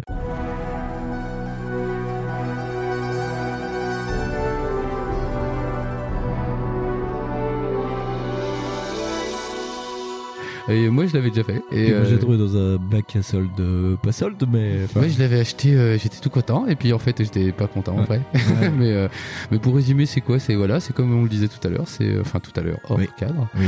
C'est un espèce de Diablo-like euh, en 2D, vachement beau. C'est un Diablo-like euh, qui est sorti la première fois en 2013 sur PS Vita. Au départ, c'était une Qui exclue, est ouais. l'une des très belles exclus PS Vita, qui m'aurait bien fait acheter une PS Vita, mais après c'est sorti sur PS3, PS4. Et donc, à mes couilles. Et donc mes couilles. Voilà. non, non, mais oui. Et c'est euh, surtout un jeu qui a été développé par les mecs de VanillaWare, les mecs de Odin Sphere et de Muramasa euh, The Demon Blade. Voilà. Donc c'est pas des manches euh, niveau graphique. Quoi. Ah c'est non, surtout très très Hein. beau. Ouais, c'est très très beau. Enfin, la direction artistique est très spéciale. Ouais. Faut adhérer. Après, l'animation, elle est, c'est très aussi spécial. Mais après, non, c'est très Ouais. joli. Moi, j'ai trouvé ça super joli. Bon là par contre ils ont poussé un peu le turbo curseur sur gros cul gros nichon. Ouais, grave. Euh, même Miss W qui pourtant euh, accepte le gros cul gros nichon m'a dit oula c'est quand même très gros cul gros nichon.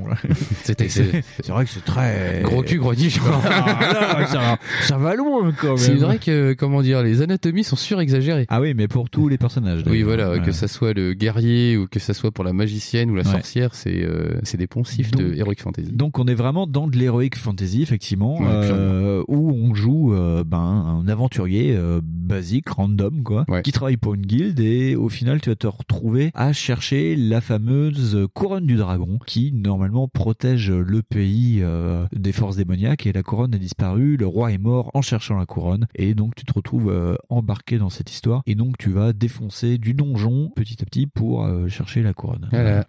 Et c'est bien, c'est des donjons. là, on retrouve le système VanillaWare, c'est des donjons des fois à, À plusieurs- à- à plusieurs chemins. Donc Voilà, tu peux plusieurs refaire chemins. plusieurs fois les donjons. Alors ça se comment dire ça se synthétise par euh, une espèce de all. Je me suis fait avoir comme ça parce que je pensais que c'était vraiment un gros Voilà. Ouais. dégueulasse. Euh, toi, tu l'as vraiment acheté en me disant, ouais, tu vas voir, c'est de la tatane. Et puis au final, tu me Ouais. dis, non, c'est pas de la tatane. C'est de la tatane, mais c'est de la tatane, il faut looter, c'est chiant. Et du coup, oui, euh, c'est pas du tout une structure de all, c'est une structure de Diablo-like. Ouais. C'est-à-dire qu'en fait, vous lootez, vous chopez des trucs, vous devenez plus puissant, et il faut latter d'autres trucs encore plus chiants. Et encore plus puissants. Voilà, et encore plus puissant. Et du coup, moi, ça m'a un peu fatigué. Voilà. Et tu t'équipes euh, d'armes. euh, Voilà, tu as, tu as des ouais. t'as des sorts avec, euh, par exemple, parce qu'en plus tu as des classes, Ouais. donc tu as un choix de classe, Ouais, donc tu peux t'as- choisir euh, sorcière, magicien, T'as sorcière, magicien, paladin, le nain, euh, guerrier. l'amazone Amazon, oui. et l'archère. Donc tu as plusieurs classes comme ça qui vont modifier ton gameplay, soi-disant.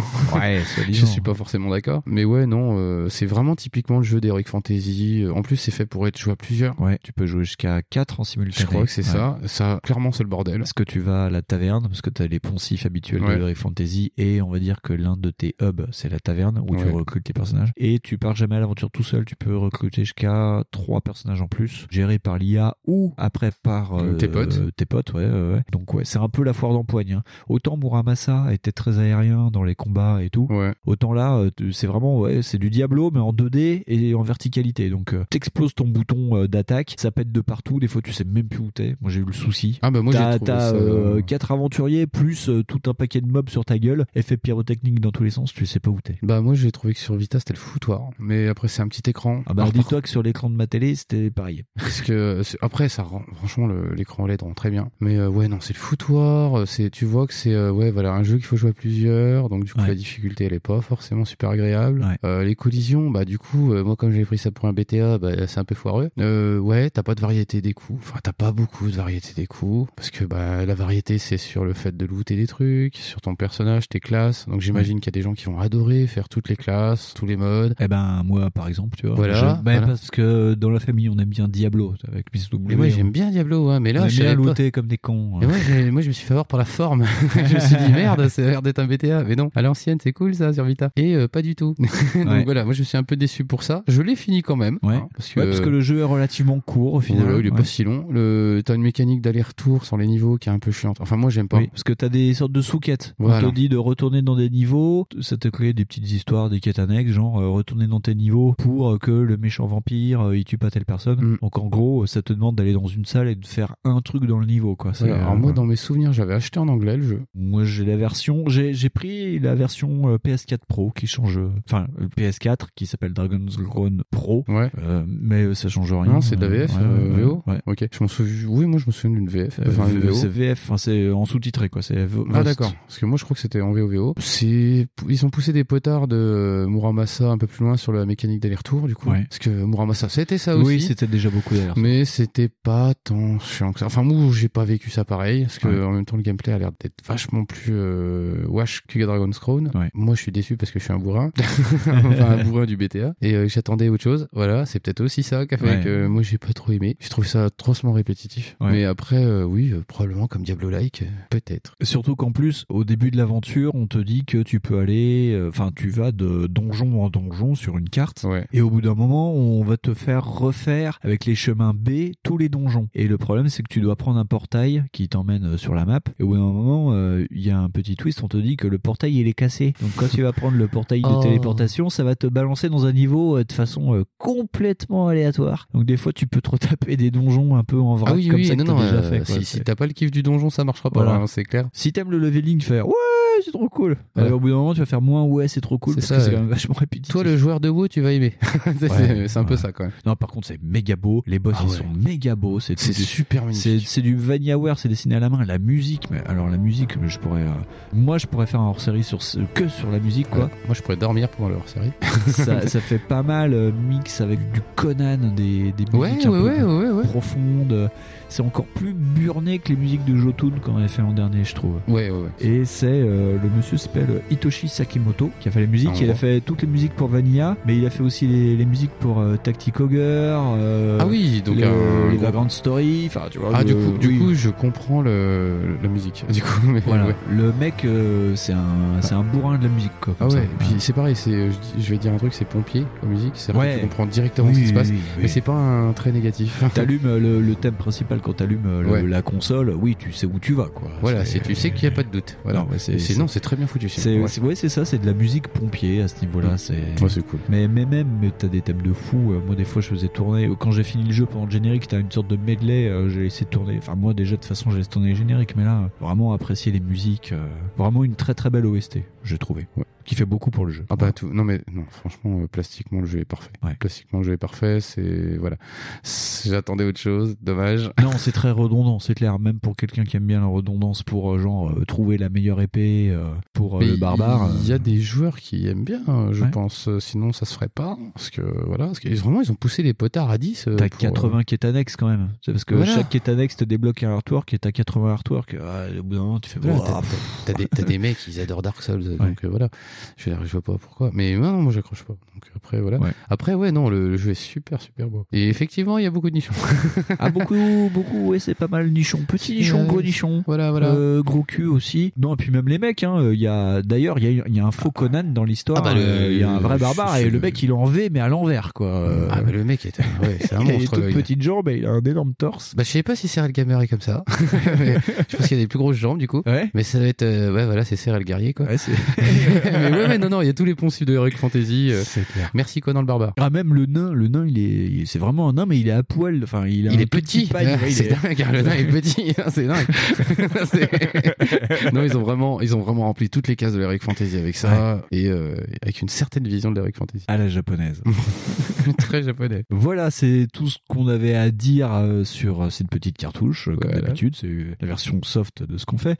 Je sais pas si on peut le recommander, en fait, c'est surtout ça. Ben non, mais après, euh, je sais pas, vraiment, je sais pas parce que faut aimer le jeu. Bah si t'aimes le genre, ouais, je pense que ouais, Ouais. parce que de toute façon, c'est euh, non, c'est vraiment euh, plus abouti que Muramasa sur ce- cet aspect-là, genre Ouais. les quêtes et tout, c'est vraiment abusé. Après, en plus, pareil, moi ça me saoule les sous-quêtes au bout d'un moment, donc Muramasa, je l'ai Ouais. pas fait à fond non plus. Mais ouais, non, le gameplay est hyper bas, enfin hyper basique, je veux dire, c'est vraiment ça colle à cette idée effectivement de hack and slash. Le truc, c'est que ça ressemble pas à hack and slash, c'est ça le délire. Et moi, j'ai pas pris ça pour ça. Ouais. Donc ouais, au bout de 2-3 heures de jeu, tu fais, c'est pas du tout un beat'em all.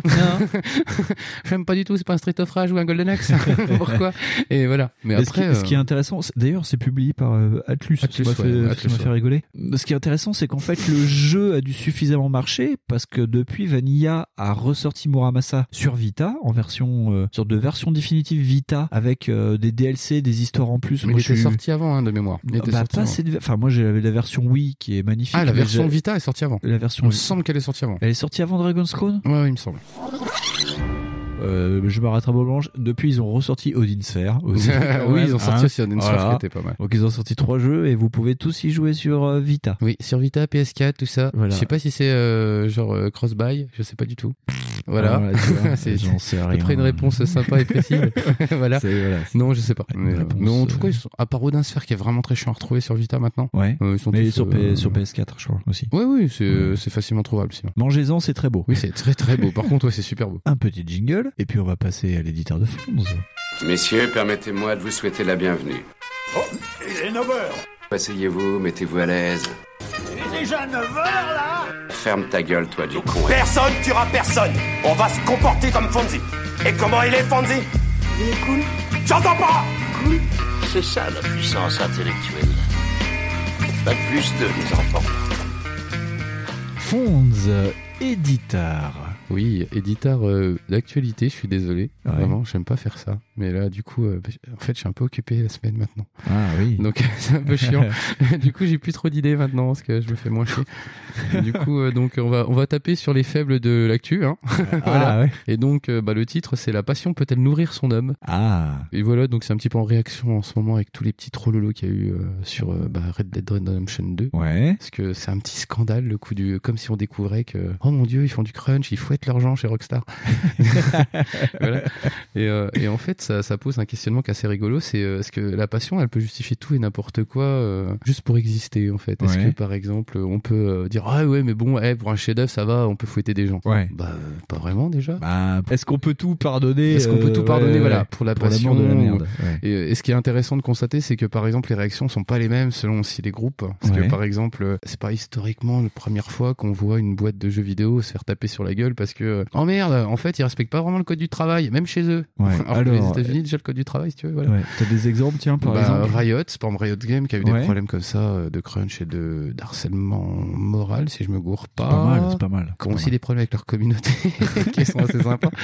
Euh, Il y a eu aussi Electronic Arts qui sont connus avec Ouais. euh, les femmes qui avaient écrit justement, c'était eux. hein. Les femmes qui avaient écrit, non, c'était Rockstar San Diego pour le Ah, premier Red pardon, je confonds, En là. disant, rendez-nous nos maris quand même. Voilà, tu vois, donc Electronic Arts qui a eu des problèmes aussi, bah, qui a fait clasher, euh, je sais plus quelle partie du groupe, Ouais. Parce que bah, des mecs sont partis plus loin euh, faire d'autres jeux, hein, du coup, quand même. Parce que les mecs, euh, bah, pareil, euh, me disent, oh, c'est bon, vous avez de la passion et des croissants, donc ça va.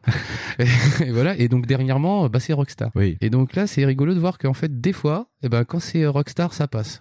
Mais c'est ça qui est dingue. Et le pire, c'est que tout le monde le sait depuis longtemps déjà sur le dernier Red Dead. Il y a eu le cas avec les femmes qui avaient Voilà. plus ou moins porté plainte en disant que c'était quand même tendu, puis que les mecs ils étaient au bout du rouleau. Et puis il y a le bouquin que Le je, bouquin je et, vous recommande. Il y a Jacked. Lisez Jacked. Il y a toute la dernière partie du bouquin. Ça ne parle que de ça. Et Dan Hauser euh, qui pète les plombs et qui Et fait Dan faire du Hauser, crunch. ouais, ouais. Et le type apparemment aussi, euh, c'est pareil, euh, comment dire, il y a aussi le film. Ouais. Le film, je sais pas quel- sur quelle base de bouquin, mais je crois que c'est sur un des bouquins. Ça doit euh, être basé un peu sur Jacked, à ce que tu me disais. euh, je sais pas, je suis pas sûr parce qu'en fait, ça, quand même, ça tourne pas mal sur l'avocat américain qui s'est un peu battu contre euh, Rockstar. Et donc du coup, on dépeint un, un, un mec mais euh, hyper horrible, un espèce de Steve Jobs mais sous euh, cocaïne. Enfin sous cocaïne, il l'est pas, je sais pas. J'ai Oui, dit ça on- comme ça. Je veux dire, vraiment dire qu'il Ouais. est énervé parce que le, le mec, euh, enfin vraiment avec son entourage, avec sa boîte, c'est vraiment un enfoiré. C'est-à-dire que le, le type est vraiment veut. euh, c'est ça la chose importante pour lui, c'est Ouais. le jeu qui doit être le plus poussé. Et donc Game Changer, le jeu, il se pose sur une, euh, une période assez particulière. C'est sur Ouais. la période de San Andreas San Andreas, avec le mode hot coffee. Ouais. Donc tu vois un peu tout le délire et tu vois que le mec, euh, tu sais, euh, bah oui, c'est un gros con quoi. Le type réagit vraiment comme un enfoiré. Bah, dans Jacked, oui, là, cette période est aussi pas mal développée où il a poussé l'un de ses collaborateurs à bout, où il les faisait faire, euh, mais un collaborateur de bureau, hein, pas un mec qui faisait les jeux, Ouais. l'un de ses proches où il l'avait envoyé euh, à Los Angeles faire faire des photos et tout. Le mec est devenu complètement parano, parce qu'il passait ses journées avec des street gangs. Euh, Dans le bouquin, c'est écrit qu'à un moment,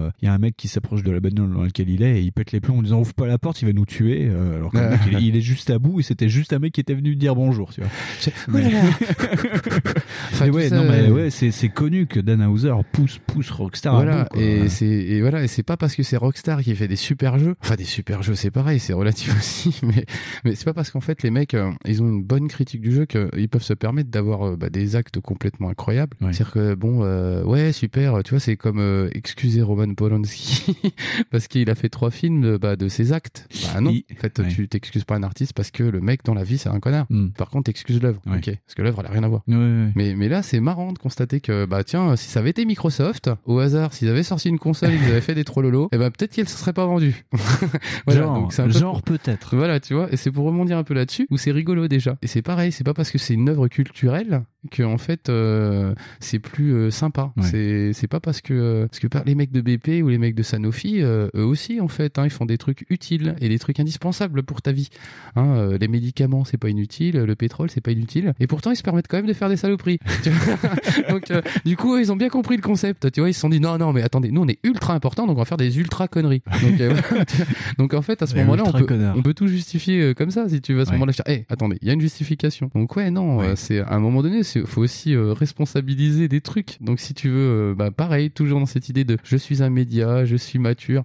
Peut-être euh, un petit peu montrer l'exemple aussi, C'est un peu sympa. Et après c'est pareil, c'est pas une façon de juger les mecs. Vous jouez au jeu ou pas, c'est pas le problème. C'est qu'après, il faut bien vous dire que si vous avalisez le truc, bah vous êtes d'accord avec. Mais c'est pas ah mais putain, dis donc, vous avez beau de vous plaindre. Fait oui, mais en fait aujourd'hui on le sait. C'est pas genre il y a 10 ans on le savait pas. Tu vois, que sous j'étais à San Andreas, effectivement quand j'étais un peu plus jeune, et moi j'étais content d'être un gangsta de l'aube dans mon jeu, tu vois. Oui, c'est donc, vrai, euh, c'est vrai, et c'est que- vrai. mais euh, à l'époque on était, on n'avait pas cette transparence là, on n'avait pas internet. euh, Il y a plein de jeux qui ont dû se passer comme ça avec des crunch time de ouf. euh. Ouais. Et c'est pas pour ça qu'en fait aujourd'hui faut le pardonner. Non, faut aujourd'hui être encore plus vigi- vigilant Ouais. avec ce genre de Ouais, les comportement. Crush Time de ouf, tu lis genre la bio de, de Kishimoto euh, quand il bossait euh, sur les Doubles Dragons où le mec il rentrait jamais chez lui, euh, genre euh, une après-midi par semaine pour voir sa femme et tout. Ouais, les Time de enculés japonais. Par non mais c'est les ça. pros, Après c'est pareil. euh, C'était une autre époque, c'est une autre culture. Oui, oui, bien sûr. Et, ils euh, étaient c'est pas, ils étaient pas euh, 4000, euh, puis. euh, C'est ça, parce que là, quand même, c'est quand même des mecs, bon, on leur dit, non, tu rentres pas chez toi, pourquoi? Non, parce que si tu rentres chez toi, t'es viré. Euh, ok, non, le, le boulot, c'est pas ta vie non plus. Ouais. Après, il y a effectivement des boulots comme ça, tu peux te dire, ah putain, quand même, moi, je serai à sa place, le gars, j'habiterai là-bas. Bah, déjà, fais-le, vas-y, à toi, amuse-toi bien. Et en fait, pareil, hein, euh, quelque part, il y a aussi le fait que la passion, elle a peut-être pas de valeur. Par contre, euh, les résultats en fin de mois, euh, sur le- la vente du jeu, elles, elles ont une valeur. Ouais. Et du coup, ces gens-là, euh, bah, on, le, on les rétribue déjà pas super des masses beaucoup. Par contre, le, le mec qui va toucher les, les bénéfices de, Ah, de, de euh, je, je donne l'exemple de Red Dead, mais c'est pas, c'est parce que c'est l'exemple le plus clair. Hein, c'est Bah, le l'exemple du moment, quoi. Voilà, c'est l'exemple du moment. C'est mais le, le mec qui va toucher les thunes. Enfin, euh, quand il y aura euh, 900 millions de ventes de Red Dead Redemption 2 avec notamment des versions collector sans jeu. Oui, oui, ça c'est pareil. Pas mal aussi, ça. C'est pas mal aussi ça. Et ben par exemple, c'est pas le mec qui a fait euh, tel truc, tu Ouais. vois, c'est pas euh, le type, le petit technicien qui a Ah fait bah, l'asset. Typiquement, quand euh, Red Dead 2 sera ce qu'on appelle le produit culturel le plus vendu au monde, ayons une petite pensée au mec qui aura démissionné avant et qui ne sera de ce fait pas au générique de Red Dead Redemption et qui aura sûrement divorcé de sa Oui, femme au passage. c'est ça, Hein, parce que quand ça. tu quittes Rockstar, tu quittes le jeu, donc tu n'es pas accrédité au jeu. Alors, tu peux avoir passé des années de ta vie à bosser dessus. Si tu pars avant la fin, tu n'es pas dessus. Mais je trouve Voilà. ça d'une, tu vois, je trouve ça d'une Ouais. mesquinerie sans nom parce qu'en Et plus. quand euh, le président de Touquet il va se remplir les poches, il faudra penser à ces mecs-là qui Voilà, ça. seront Je- sur un autre jeu en train de crush timer sur euh, genre le reboot de Dayspace ou sur un jeu LucasArts ou des Tu vois, c'est ça. Et c'est, et pareil, c'est pas que les consommateurs. C'est pareil, tu peux taper sur les consommateurs, c'est un peu facile. non, non, non, non, là je tape pas sur les consommateurs. non, bien sûr, tout, mais euh. c'est, voilà, c'est pas le fait de vouloir que faire ça et dire Non, ah c'est de votre ouais. faute en fait. Non, Ah bah non, parce que en fait les trois quarts du temps en plus, bah déjà si tu s'intéresses pas plus que ça au truc, tu le sauras pas. Non, faudrait- ouais. Tu vois, c'est pas écrit ça sur touche une toute petite niche. Voilà, tu vois, c'est pas écrit sur Micromania. Attention, ce jeu a été fait avec 3000 divorces. Non, tu vois, ou, Eh, ça pourrait être rigolo. tu sais, avec 400 burn-out. Non, mais tu vois, tu vois, c'est pas fait. Il y a pas de mention Le légale. jeu aux 400 burn-out.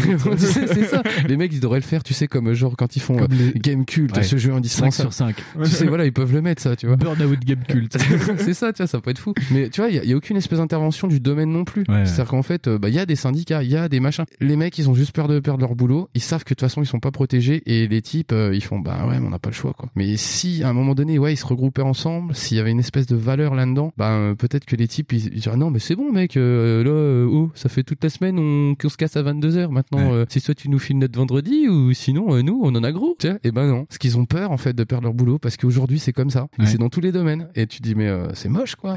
Et ce qui m'a fait rigoler, c'est le si nous on gueule pas, qui c'est qui va gueuler quoi? Ce qui m'a fait rigoler, c'est le petit fion d'Yves Guillemot qui passe une semaine après la bataille en disant euh, Oui, alors juste pour dire que euh, pour euh, à 60 clés d'Odyssée, on n'a pas fait de crunch time Oui, massif. ah, oui, enfin. C'est alors- le petit connard, tu sais, c'est comme le mauvais élève et le bon élève. tu sais, qui dit, moi je qui- sais, moi je sais, moi Tu je sais, mais voilà. pas comme ça. Ouais, ah, le bon élève, c'est une bonne image. Moi, j'allais dire, c'est le mec qui rentre dans l'étage 3 quand il est dans l'ascenseur, il Ouais. pose un petit paye, il sort de l'étage Ouais, et il repart. Parce que Désolé. bon, parce que voilà.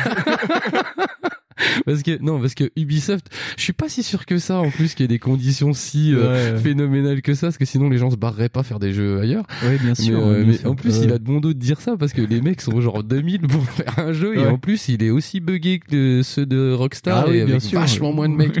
Et dis, euh, mais vous faites quoi les gars C'est voilà. Après, c'est une méthode de fonctionnement quoi. Enfin, Ubisoft qui se permet de troller, je sais pas Ah si c'était bien j'ai- trouvé ça tellement rigolo qu'il fallait que je le, le d'une façon ou d'une autre. que Ça m'a fait marrer effrayer quand j'ai vu ça, quoi. Toi, tu remarqueras qu'il y a eu un silence incroyablement étonnant d'Electronic Arts.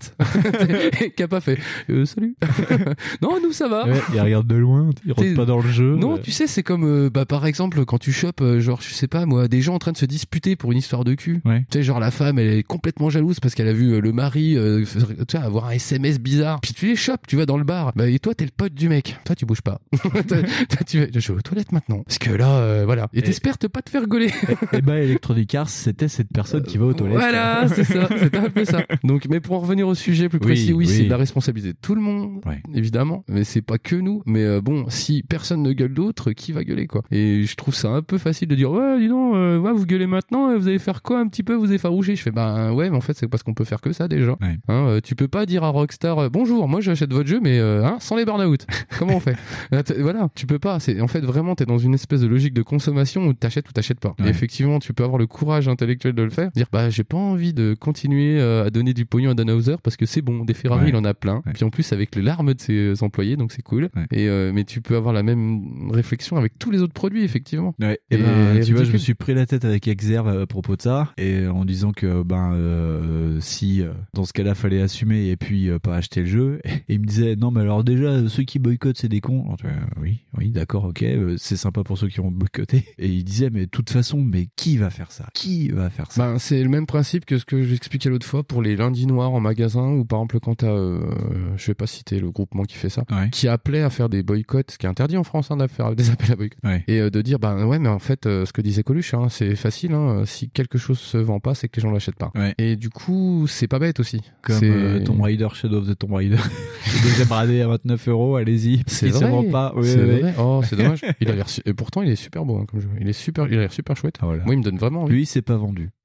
il a pas été boycotté pour autant. Et voilà, bah lui peut-être que bah oui mais lui il y avait pas de burn-out il y avait pas, il y avait pas senteur. Donc euh, les gens, burn-out. voilà, il y avait pas de senteur ni de divorce ni rien. Donc, euh, Ouais. Non, quoi que je sais pas en plus que ce soit Ouais, non, mais on rigole. Mais voilà, non, mais oui, mais après c'est, enfin le boycott c'est pas inutile, c'est pas, c'est pas euh, une fausse solution, euh, c'est comme la manif, euh, bah ouais des fois euh, c'est de la merde. Mais euh, c'est, enfin je- moi je, bah, d'ailleurs je suis curieux, vous auditeurs, si vous avez une solution pour régler ce genre de problème par une espèce de manifestation symbolique, un acte euh, Mm. incroyable qui permettrait de faire comprendre à Rockstar qu'il faut virer son patron, mais, mais je sais pas ou quoi, un truc comme ça. Alors des solutions, on en a une. On joue à des jeux, mais avec des années de retard. Donc euh, d'un certain côté, nous boycottons ça. Mais alors après, pour faire virer Danhauser, euh, Bah, il y a une façon. Après, tu coupes les freins de la Ferrari.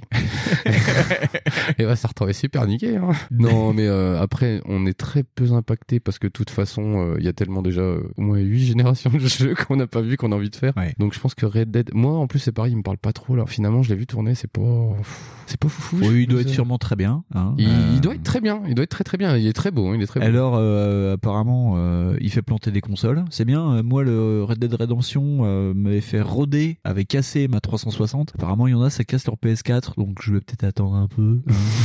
Attends envie de 3 ans qu'elle vraiment PS4 soit pétée ta suite. PS4. Voilà. non, c'est sûrement très très bien. C'est sûrement. Euh, En plus, euh, bon, moi, ce qui me gêne surtout au bout d'un moment avec Dan Hauser, c'est que euh, il décrit euh, les travers de l'Amérique, alors que c'est lui le travers de l'Amérique. hein. Pour un Ah bah, anglais, c'est balèze, mais euh, voilà, quand t'essayes de mettre en exergue euh, tout ce qui va pas dans aux States, alors que t'es une boîte comme ça. Bah, moi, je, je sais pas parce que j'ai l'impression plus que c'est une espèce de posture, cette histoire de critique de l'Amérique. Enfin, ça marchait du temps de GTA, enfin San Andreas, je parle, du 3. Parce que c'est toujours des espèces de parodies. C'est pas vraiment. Enfin, je sais pas. Moi, je prends ça comme des postures maintenant parce que c'est pareil. Faut pas oublier que c'est des produits qui se vendent, Ouais, ouais. que c'est pas. euh, C'est pareil. On peut dire aussi ça de Fight Club, hein, où le film a coûté je sais plus combien de millions d'euros, euh, enfin de dollars, et puis euh, puis euh, le, le film est anti-consumériste. Oui, Tu voilà, tu ok, tu as toujours des postures comme ça effectivement, et tu peux dire que c'est. Moi, j'imagine que c'est des postures dans ces cas-là, dans ces produits-là, parce que au final, euh, ça s'est pas fait avec 4 euros. Donc voilà. Après, euh, là aujourd'hui, euh, enfin la critique de Red Dead Redemption, c'est pas le truc que je vais aller chercher. Je pense pas. Moi, je pense que c'est plus tirer sur des gens avec un cheval, un peu comme. Ouais. Il y a un autre jeu qui sort comme ça, ça s'appelle Zelda, mais il y a pas de flingue.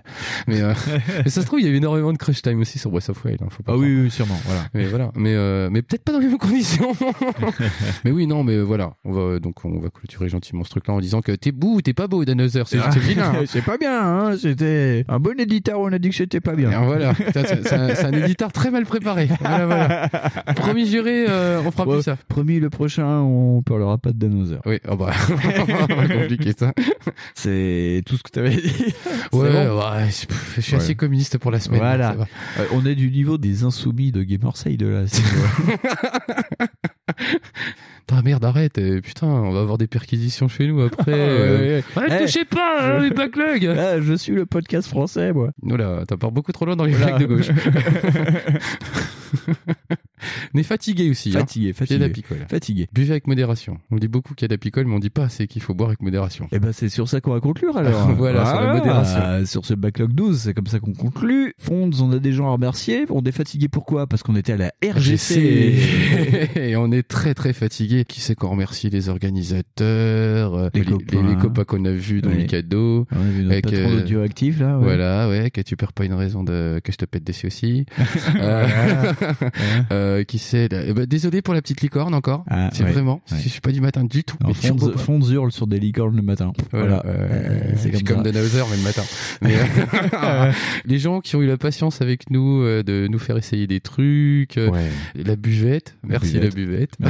Merci Punky aussi. Merci Punky. On a rencontré Punky, un gars, Ouais, mais du coup, moi, je me souviens pas de un tout le gars en or. Parce que du coup, parce que Looping c'était cool aussi. Looping aussi. Non, même tout le monde. J'ai même vu un mec où où il y a Mikado Tux qui dit ouais c'est un bug de c'est les bugs de backlog et j'entends ouais backlog cool. j'étais surpris. C'était la seule fois et je pense que ce sera la seule fois que ce sera comme ça. Voilà, on avait une groupie, c'est bien. Non merci non merci à vous tous. Non, on peut pas tous les euh, citer, on va tous les oublier à Et moitié. si vous n'étiez pas à la RGC, on ne peut que vous conseiller d'y aller parce que c'est quand même un endroit rêvé pour apprendre plein de choses. C'est le, le top du top de ce que vous pouvez voir au niveau du jeu vidéo euh, rétro. Des Ouais, mecs carrément. passionnés, des mecs passionnants, des mecs qui remettent à la vie des consoles. euh, C'est fou. Ah oui, on a vu tourner des machines, on s'était dit, oula, ça tourne encore ça. Ah, c'est très, mal. c'est très Ouais, ouais. intéressant. On apprend plein de trucs. Ça refoule la patate, ça rebooste pour l'année. C'est euh, Ouais, ouais, c'est bien. Euh, Il y avait Cyril Lurban de No Life qui faisait tester des casques VR. Donc on a pu euh, retester un peu de VR. C'était pas mal. Non, c'était. Puis on. Il y avait un tournoi de Windjammer. C'était de la Oui, folie. voilà. hein, ouais, ouais. Puis nous, on était contents de jouer à Metal à Metal Slug. A fait des C'était grosses trop sessions. cool. Voilà. C'était trop la patate. Euh, donc Euh, euh, On regrette euh, surtout d'être venu un peu les mains dans les poches du coup. Ouais, et pourtant on est venu avec les micros, j'avais dit ouais, j'enregistrerai des trucs. Puis en fait, c'est Punky qui a enregistré des trucs pour lui. Oui, voilà, c'est ça. Et puis moi j'ai eu la flemme. Mais promis, l'an prochain, euh, j'essaie d'enregistrer des trucs. Et on reviendra avec un peu plus de trucs, euh, comment dire, pour être dynamique. ah, Parce que du coup, euh, c'est chaud d'être dynamique. Hein. Ouais. Surtout à 5 heures du mat. Voilà, voilà. Donc, euh, bah, c'est ça. Pardon pour le trouble. Pardon pour le bordel, tout ça. Mais sinon, on est gentil en vrai. Hein. Et, et gros bisous à Doc Nostal euh, qui représentait Level Max. Max, Euh, ouais, ouais, ouais. Et Terry, on te fait un gros bisou, tu nous as manqué. Il faut pas que tu remercies personnellement parce qu'on sent qu'on va oublier des gens. Non, on, ne- on vous, eh, nous ne vous remercions pas. Voilà. On ne remercie pas Tosmo pour euh, sa patience avec la PS3 aussi, parce que le pauvre, il peut Ouais. pas jouer avec sa PS3. Donc voilà. euh, Est-ce qu'on peut faire une petite mention spéciale pour savoir qui est le monsieur qui a joué avec Dark Souls toute la soirée? Et Ah sait pas oui, qui c'est quelqu'un qui a joué à Dark Souls. À côté de nous, euh, on ouais. sait pas qui c'est, on lui a pas parlé, on n'a pas osé parce qu'il bon, il joue à Ouais, Dark il joue à Souls, Dark Souls, ouais. en japonais en plus. Ouais. Et euh, on Balèze. dit, lui c'est un fou. voilà. Mais c'est balèze. Donc voilà, si tu nous écoutes, mec, bah fais un coucou pour voir. Non, c'est balèze. Très très balèze. Euh, voilà, euh, merci à vous euh, d'être là euh, comme toujours. Euh, on a repris la saison 2 euh, sur une bonne vitesse de croisière, on est très content. Ouais, ça va, ça va. On va vous préparer deux belles émissions pour cette année parce qu'on a fait cette année on a on n'est pas trop venu les mains dans les poches, on a fait un planning. ouais, ouais, ouais. Ouais, donc c'est cool. Donc euh, on sait déjà où on va genre le mois prochain et c'est déjà pas mal. Ouais, c'est pas Voilà. mal. Fonds, euh, où nous retrouvons-nous Bah, sur Twitter, sur Facebook. On ne se retrouve plus sur Google Plus. Sur plus que- sur Google Plus, j'allais le dire, car Google Plus est fini. Voilà. voilà, voilà. Euh, Qu'est-ce que je peux oublier Euh, On n'a pas Snapchat, hein Non, on n'a pas Snapchat. Euh, non. On a ni Snapchat, ni, Ni Instagram. Instagram, ni euh, tous les trucs comme ça. Mais non, on n'a pas de Discord, on n'a pas de Tipeee. Non, Discord, non, non. Tiens, on devrait faire ça en fait maintenant. Un ne, Discord, ne ouais. nous retrouvez pas sur SoundCloud. Voilà. Euh, oui, c'est ça. On peut nous retrouver sur, euh, sur tous les trucs de streaming, Ouais. genre euh, Deezer, Deezer. euh, Spotify ou pas Spotify. Spotify. Yeah, Spotify. Ouais. Oh, putain, on a des gens qui nous écoutent. Écoutez-nous, peut-être que euh, si on nous écoute un peu, ça fera un peu d'argent. Ah bon Parce que chaque écoute, c'est 0,0003 centimes d'euros. Ok, donc on va retirer tous les autres liens et on va mettre que des liens Spotify. Ouais, Spotify. Vous êtes Non, obligé non. par écouter par Spotify. Non, ne les écoutez pas sur Spotify, s'il vous plaît. non, Respectez-vous un petit peu. Ah si, euh, j'ai du pognon. moi. Maintenant, Du pognon pour acheter des bières. Ouais. Parce que là, euh, on en est à tourner. C'est quoi, Dagrim On n'est pas Binous USA. Eh, tiens, je fais un bisou à Binous USA qui ne nous écoutera pas parce qu'on est du jeu vidéo. Mais si vous voulez quelque chose. Pourquoi écoute- ils aiment pas les jeux vidéo, Binous Ouais, USA Ils sont un peu. euh, Ils sont vieux Ils sont vieux. Ils sont vieux. Non mais si vous voulez écouter quelque chose de qualité qui parle de bière avec des gens de qualité qui sont des vrais rock and rollers et qui habitent à côté de la Nouvelle-Orléans, écoutez Binous USA. Ce sont des gens beaux très gentils. J'ai une question. On a du pognon dès qu'on dit d'un truc sur un, un Non. podcast ou pas Non. Faudrait qu'on essaye. Ouais. Écoute. Ouais, c'est c'est pas faux. Mais ils m'ont envoyé des stickers parce que ai dit que je les aimais bien. Ah, d'accord. Ok, d'accord. Ah, ça a été payé en passion, toi aussi. Passion 5 sur 5. Voilà, voilà. voilà, donc retrouvez-nous sur Twitter, Facebook et compagnie. Et c'est Ouais. sur ça qu'on va conclure et qu'on va vous faire des gros bisous en vous disant qu'on se retrouve le mois prochain pour une émission qu'on espère totalement différente. Et pas vraiment pareil. Et bah tchou, tchou, tchou, tchou. Oh, merde, j'ai dit tchou tchou. Oh. T'as t'as encore dit tchou. non, je suis trop fatigué. Oh, maintenant, dis tchou, mais c'est n'importe quoi. Allez. Allez, maintenant caca.